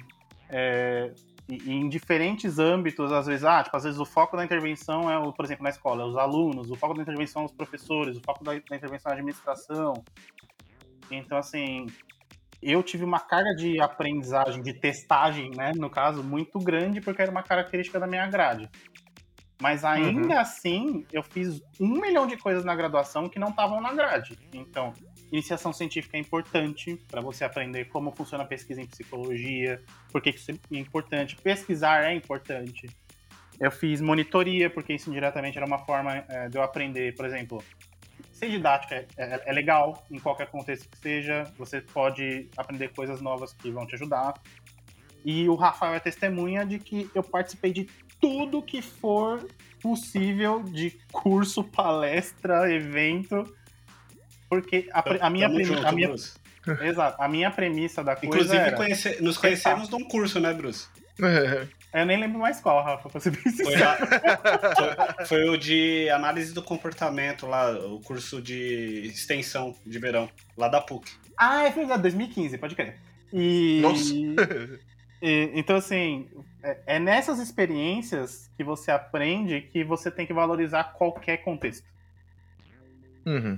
Todo, todo qualquer evento, no sentido tanto do evento, a, a, organização, quanto o evento da vida, ele é uma oportunidade de você entender o que, que você quer de fato. Uhum. Total. É, eu acho assim, compartilhando um pouquinho da, da, minha experiência, eu acho que assim, por mais clichê né, que possa parecer, eu acho que tentar, testar, se você tiver oportunidade também, é, eu vivi num contexto na faculdade que eu tinha que trabalhar, então eu tinha né, meu trabalho ali, é, enfim, trabalhava de telemarketing, assim, porque eu precisava de pagar o aluguel, então era, aquele era o contexto que tinha. Mas todo o tempo, né, fora disso, assim, que eu, eu pudesse, eu estava fazendo algo, né, então eu fiz muito estágio de sábados, eu, eu fiz todos os tipos de cursos também, assim, que eu pude participar, e eu ia entendendo, depois eu né, consegui entrar na área, e eu acho que, assim, às vezes é, você realmente tem, assim, né, por exemplo, no meu caso, que eu tinha já um direcionamento forte para organizacional, eu sabia que eu tinha que ter experiência na área, né? Então, assim, eu me propus a ir para um estágio que não tinha remuneração inicial, né? Porque eu sabia que eu precisava de experiência, né? Eu precisava de vivenciar aquilo. Então, assim, se você tem essa possibilidade, é, tente, né? Teste e eu acho que também é, entenda o impacto daquela experiência, né? Para você, porque muitas vezes também não adianta você tirar para tudo quanto é lado, mas não ter esse momento de reflexão. Eu lembro para mim, por exemplo, ali no sexto, sétimo período, eu fiz um, um, um estágio clínico é, com menores infratores que me marcou muito, no sentido de perceber de que eu realmente não conseguiria ir para a clínica, de realmente não era o meu caminho clínica, né? Eu tinha uma dificuldade muito grande de conseguir separar. Eu não dormia à noite porque eu estava muito preocupada com o que ia acontecer com aquele jovem que eu atendia dentro da, da, da clínica, enfim, tinha né, todo um contexto ali de, de, de ser um, um, menor infrator, então tinha ameaça, numa época ele estava sofrendo ameaça de vida. Então, assim, é, eu percebi depois de seis meses dentro daquele contexto de que realmente talvez aquele não era realmente o meu caminho, né? Mas eu tive que fazer essa análise, né, depois. Então, eu acho que além do que ter, tentar ou testar, é viver de fato a experiência. Então, é, uhum. entender os seus sentimentos de acordo com aquela experiência, com aquele estágio, né, de explorar mesmo as possibilidades, entender como que você se, se sente frente a elas porque aí sim eu acho que você vai conseguir né, é, dar um direcionamento assim, para sua carreira que seja mais assertivo. E que se não for também, assim, é, dá para mudar, né, gente? Acho que hoje né, acho que é sempre importante lembrar disso. Assim, não é para você escolher um caminho que ele tem que ser duradouro, que ele tem que ser para sempre, né? A gente vê muitas pessoas mudando de áreas que são extremamente felizes e que constroem novos caminhos, então é, não ter medo também, né, de errar, assim, eu acho que, que te expõe mais, né, a experiências e ambientes assim que vão ser importantes lá na frente. Uhum. Pô, legal. O importante legal. é o que paga a sua. O Exatamente. O importante é o que paga a sua internet para você ver memes de capivara. Melhor piada da noite, gente. Exato.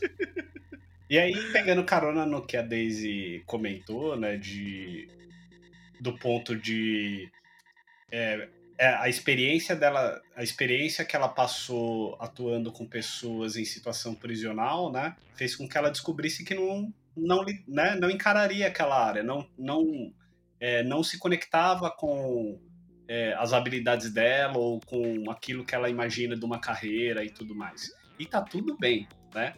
Eu uhum. acho que isso daí é muito legal, inclusive, porque uma das coisas que é, eu observo muito, né, acontecer é o psicólogo, por exemplo, acabou de se formar e sai atendendo tudo.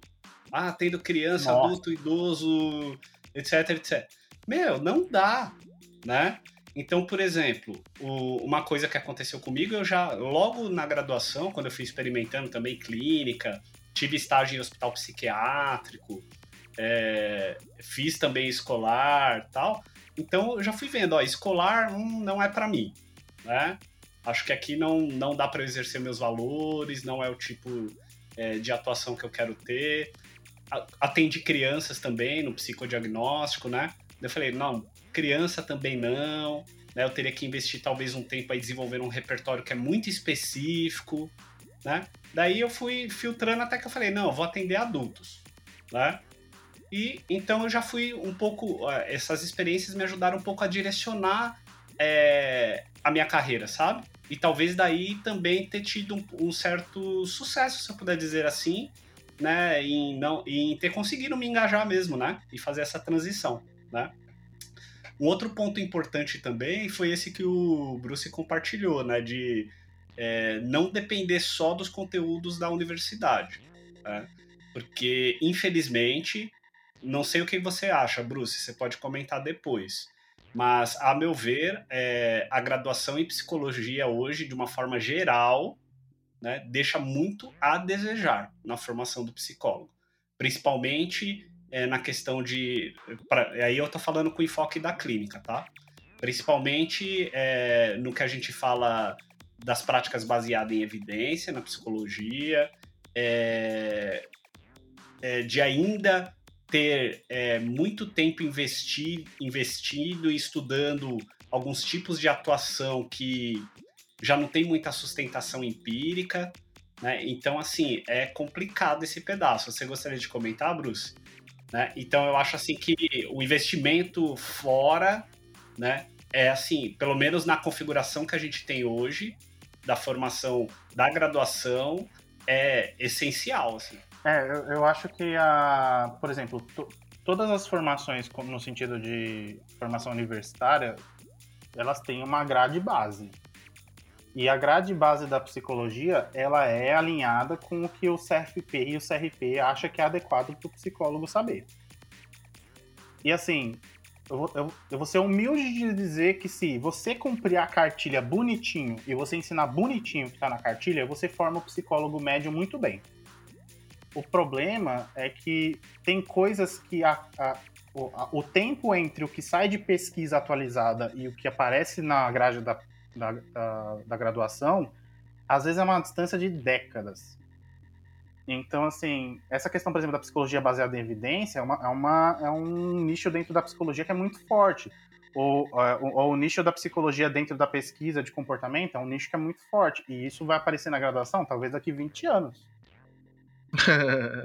e nesse meio né? tempo, o, o cara ele, te, ele já sai desatualizado porque às vezes ele aprendeu uma técnica que no livro que ele está usando diz que é ouro, mas que hoje já não presta pra mais nada. Exatamente. Uhum. É que, é que nem você, tipo. É que nem você sair da tecnologia da informação aprendendo uma linguagem que ninguém usa mais, entendeu? Então, tipo, é, você acaba investindo uma, um tempo útil da formação do cara numa habilidade que não serve para nada. Uhum. E, uhum. e, também, assim, eu tenho uma outra questão é que, é, a meu ver, o curso, assim como outros também, né, é, tem um caráter bastante teórico, sabe? Uhum, né, que é importante, porém é, acaba, como o Bruce falou, tendo esse efeito depois, né? Da pessoa sair, né? E agora, o que, que eu faço? Acabou de chegar meu paciente aqui e ele tem uhum. determinada demanda muito específica. E agora, como é que eu faço? Né? Então eu não conheço nem o básico daquela demanda, sabe? Então é, é bem é, é, complicado, é, assim. Mas uma, é uma, uma característica importante, talvez, seja assim, as coordenações dos cursos terem claro de que é importante você forçar os seus professores a se manterem atualizados. É importante você contratar profissionais especialistas em certos assuntos para ter na sua grade. Então, assim, não dá para ficar contratando o cara que fez uma especialização em algum lugar, muito fraquinho, e que, sei lá, saiu há três anos, quatro anos da faculdade e achar que ele pode ser um cara que vai ensinar uma turma de 120 alunos. Uhum. Então, assim, certas, certas demandas exigem que você tenha uma certa experiência e um certo, uma certa habilidade. E isso não constrói, tipo, do dia para noite. E também não dá pra... Então, assim, se você contrata profissionais que estão muito desatualizados ou que se recusam a atualizar por, por X questões, você está privando os seus alunos de ter conhecimento bom e de, quali... de qualidade, assim, no sentido de alinhado com ciência atualizada, entendeu? até compartilhando um pouco, é, até uma experiência pessoal mesmo que eu tive, é, eu acho que tem, né, muitas, muitas universidades têm visto, né, de que elas precisam se adaptar também ao mercado de trabalho, ao novo mercado de trabalho, que muda muito, né, se eu falar o que é, eu analisava cinco anos atrás um processo de recrutamento é muito diferente do que eu olho hoje, é, então eu vejo que tem uma tendência né, da, das universidades de olhar um pouco mais para isso, né, de tentar atualizar os seus currículos. Eu até participei, né, tive a oportunidade de participar da construção de um currículo né, de uma universidade super é, reconhecida aqui em BH, e é, né, realmente colocou ali, a gente ficou dois dias, né, 40 pessoas numa sala, eram pessoas do mercado, para ajudar na construção do, do currículo, né, currículo acadêmico. Então, assim, não no sentido de que teoria não é importante, mas o que, que dá para incluir aqui para ampliar um pouco a perspectiva desse aluno para que ele saia daqui um pouco mais preparado né, para esse mercado de trabalho. É, e eu acho que esse movimento precisa de existir porque senão a gente perde espaço mesmo, né? É, hoje está uhum. muito comum, né? Cursos ali muito curtos, né? Assim, tudo muito rápido, tudo muito Uhum. né? Curso ali de uma hora que você vira coach, o curso de não sei o que. É. Exato, Deise, exato.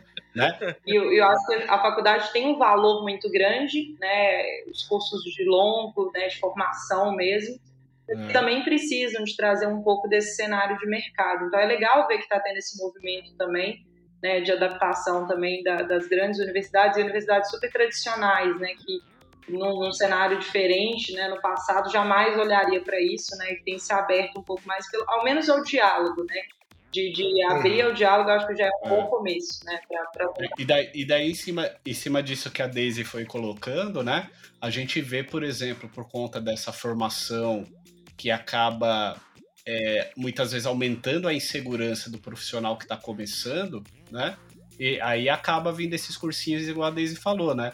Então o cara vai lá, faz um cursinho lá de coach, sei lá, das coach quântico, né? É, constelação, sei lá das quantas, né? Então, uhum. então vai, aí começa a vir o que a gente chama da pseudociência para dentro é. da psicologia, que aí fica assunto para outro, é... podcast, né? Ou talvez a gente nem entre nesse assunto aqui. Deixa pra lá, tá ligado? Deixa pro Twitter esse assunto. Não, mas, mas assim, falando, falando sério, Fernando, isso é. vale para qualquer área. Insegurança uhum. é, um, é um solo fértil para esses caras que estão afim de explorar você. Verdade. Ah, sim, então... sim, sim. É, é, eu, eu, eu me defino agilista porque a Jail Coach virou piada, né? O coach virou piada. É. Então, então assim, né? Tipo, é, mas eu, eu sou especialista em agilidade e, e, transformação ágil em empresa, inclusive transformação também virou piada. Então, assim, é, complexo, tá ligado? A área. Não, eu, eu fiz um curso de coaching, assim, é, há muito tempo atrás, assim.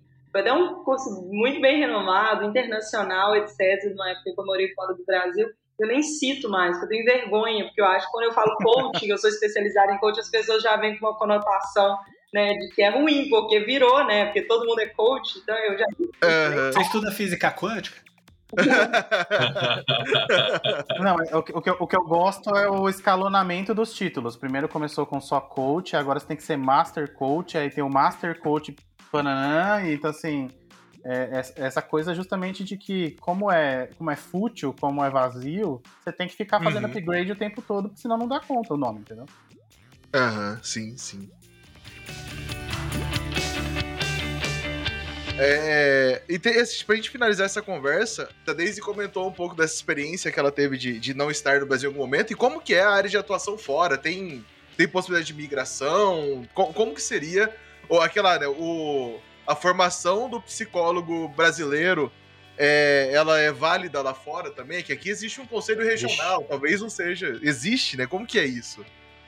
Bom, posso falar um pouquinho da, da minha experiência ali que eu tive contato. Eu morei um tempo na Irlanda e eu cheguei a, a, a pensar em fazer um mestrado lá, então eu cheguei a dar uma pesquisada né, sobre essa é, é, mais equiparar os currículos, né? E é bem diferente, tá, gente? Assim, é, né, ali especificamente, eu só sei falar do cenário da Irlanda especificamente.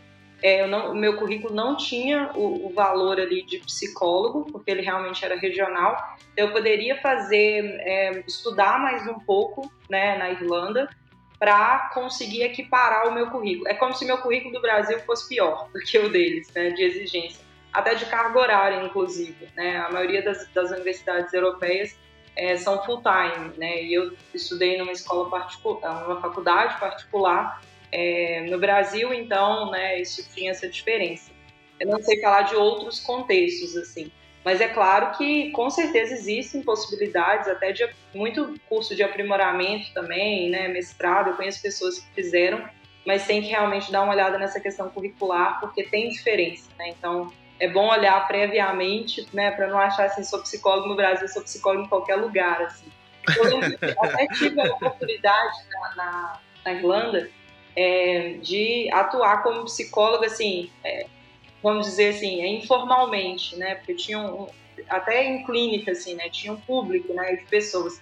Obviamente, eu não fui, porque eu não me sentia nem preparada, né, é, em termos de conhecimento para isso, e também porque seria ilegal, né? Porque, de fato, o meu currículo lá não era um currículo de psicólogo, então tem que sempre avaliar isso antes também. Bruce, tem alguma coisa? Rafael, tem alguma coisa para adicionar sobre isso? É que na, na, minha área é muito diferente. Então, tipo, na pesquisa, geralmente a sua formação de base no, na graduação, ela nem importa tanto. Quando você sai, você sai como aluno de mestrado ou aluno de doutorado. Então, uhum. na, na realidade, você está você não, você não tá indo com a intenção de atuar com a sua graduação, né? Você tá indo com a intenção uhum. de fazer pesquisa. E para fazer pesquisa, você tem só que, tecnicamente, estar tá matriculado em algum programa de pós, né? Aham, uhum, aham. Uhum. E ter aceite local. Mas assim. Ah, e aí, no contexto da pesquisa, as coisas funcionam de um jeito muito diferente. Então, por exemplo, é, mesmo no Brasil, por exemplo, ah, tem testes que não são validados para uso na clínica, mas no contexto da pesquisa eu teria autorização para usar. Uhum, e uhum. lá fora é, tem um esquema parecido. Então, assim. É... Mas o, o que a Daisy falou é, é, acho que é a regra mais ouro nesse caso. Assim, tipo. Dificilmente, eu, e eu realmente não me lembro de nenhum país que seja o caso, você, vai você não vai sair e ter que fazer, por exemplo, alguma complementação da grade, ou, tipo, às vezes um ano, dois anos de complementação, e aí você tem e aí, muitos lugares tem ainda assim a, tipo, a OAB da psicologia local, vamos chamar assim. o, o, CRP local, vamos lá. é, e aí. Não, no sentido da prova mesmo. E ah, aí, vai ter uma prova mesmo, entendi. É, você tem que fazer a validação do, do idioma, você tem que valida, fazer a validação da carga horária eh, extra e ainda, e ainda assim você tem que fazer uma prova de su, é, suficiência, né? Que aqui no Brasil não tem, né? Não, infelizmente Exatamente. não, é. é. Não. Mas assim, no, no, ainda assim é, é, é, possível. É que, é que de, tem um outro problema atrelado que é o seguinte: a, a profissão de psicólogo em certos lugares nem existe. Uhum. Então, esses lugares em específico você vai ter problema, porque você não vai conseguir converter nenhum currículo em nada. Né? Então. Uhum. É, e parece que alguns lugares também, né, Bruce? É, parece que na, na, na, Inglaterra, ou não sei se é no Reino Unido, parece que para você atuar como psicólogo, você precisa ter pelo menos o título de doutor, né? É, nos Estados Unidos, para você ser o Shrank, você tem que ter, né? É, então, parece que. Aí aqui não, a gente basta ter a graduação, né? Então vai ter uma série de adaptações aí, provavelmente, ou requisitos que a pessoa vai ter que é, digamos, correr atrás para conseguir né, essa autorização. Uhum. É, é, é tem, um, tem, tem, um, tem um problema de, de categorização né, da, da, da, da formação. Então, ou, por exemplo, essa questão da titulação, realmente tem lugares que você só pode atuar na clínica, por exemplo, se você tiver um doutorado. Antes disso, não tem. Você, se você for pego, boa sorte, assim. Uhum. É, é engraçado isso, né? Porque pro, pro dev, ele mal é mal precisa saber falar inglês.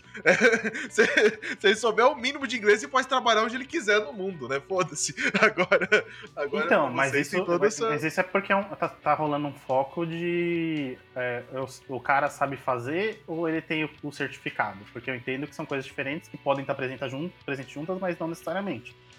Uhum. Mas isso cria um segundo problema que é você tem um cara que a gente já discutiu, inclusive, e isso vale também para o psicólogo, no sentido de. Uhum.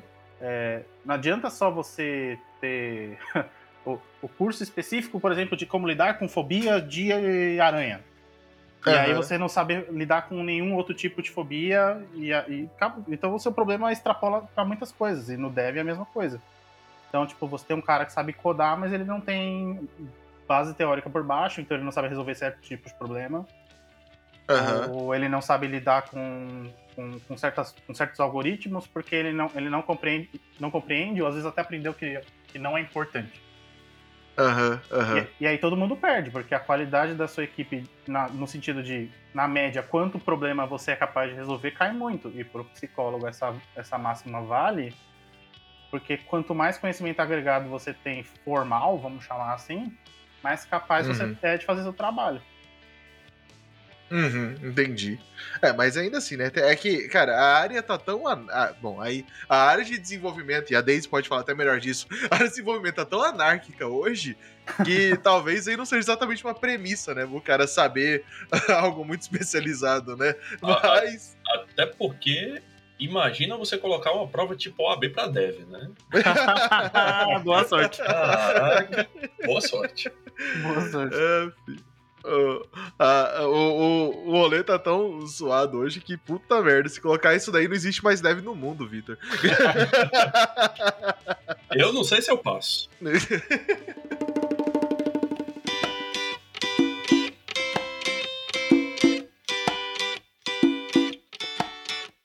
Agora é a hora da pausa pro café, onde comentamos feedbacks da galera, avisos e notícias. E primeiro de tudo, queria agradecer a participação de todos vocês que vieram aqui falar sobre, cara, esse negócio que pra mim é alienígena, tá ligado? O assunto. Eu tava aqui só realmente só tentando conduzir uma conversa que eu não sei como funciona. A parada é como que a gente acha vocês, onde vocês estão disponíveis para comentar mais sobre o assunto. Vamos lá. Ah, você pode me encontrar não levando nada a sério e tudo a sério ao mesmo tempo em todas as minhas redes sociais, que é Bruce Eu Mesmo. E minha dica final aí é: se você acha que você precisa de ajuda, seja em que nível for, procure, porque é, é importante se amar um pouquinho às vezes, né? Olha só. Bruce e eu mesmo tem alguma maneira certa de escrever? É, não, só é, é Bruce EW mesmo. É porque eu realmente queria ser muito diferente e. e Ah, tá. Então é um e, eu, é um eu com W, entendi. É, mas Tá procura certo. Bruce, você não vai achar 35 também, tá tudo bem. Cuidado, hein? Eu tenho um amigo que chama Bruce, exatamente como é escrito o seu.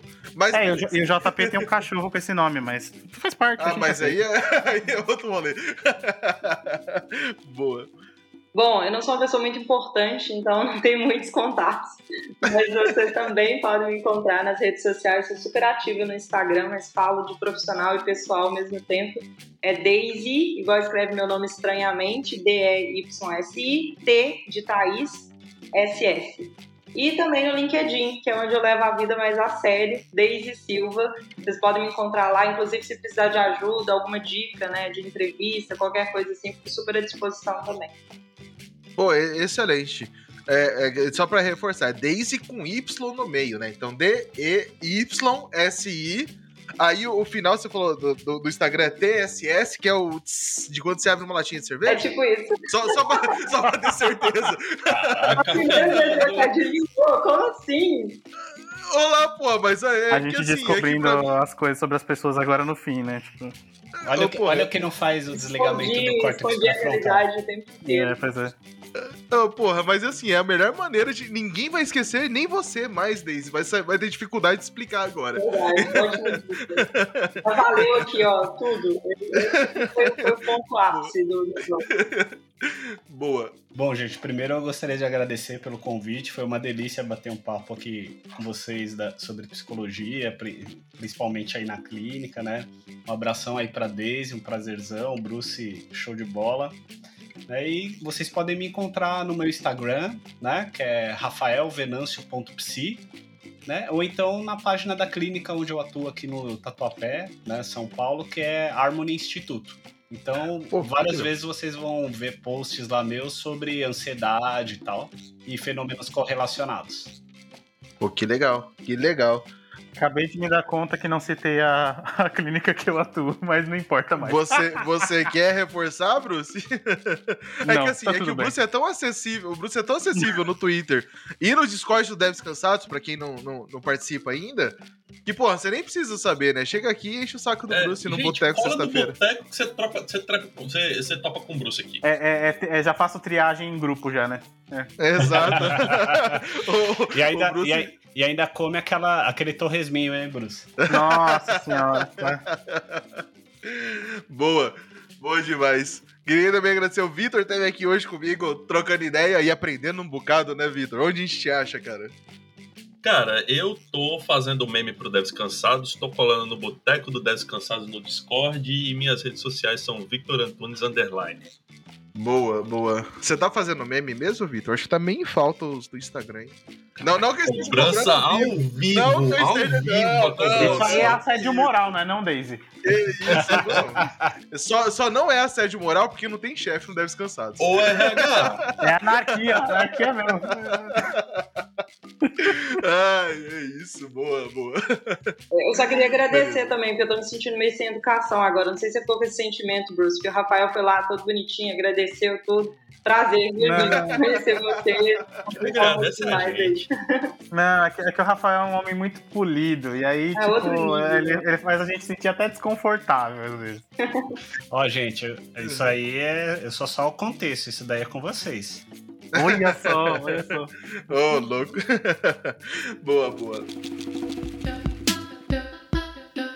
Bom, é isso, mas é claro que tudo não passa de uma grande brincadeira nossa. Tudo aqui que a gente faz é com muito amor.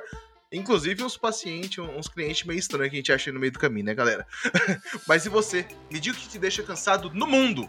Aqui no Brain a gente pode falar do que a gente imaginar. Conta pra gente no nosso site devescansados.com.br, no twitter.com.br devescansados, no Instagram, arroba devescansados, no LinkedIn também acha devescansados, no nosso Discord, entra no site e pega o link do Discord, porque não dá pra falar aquela sigla que tá lá, tá certo? Não deixe também de curtir e comentar no seu agregador de podcast favorito. E é isso. Valeu, falou! Tchau! eu. Valeu, gente. Tchau, tchau. Tchau, tchau. Valeu, gente. Um abraço.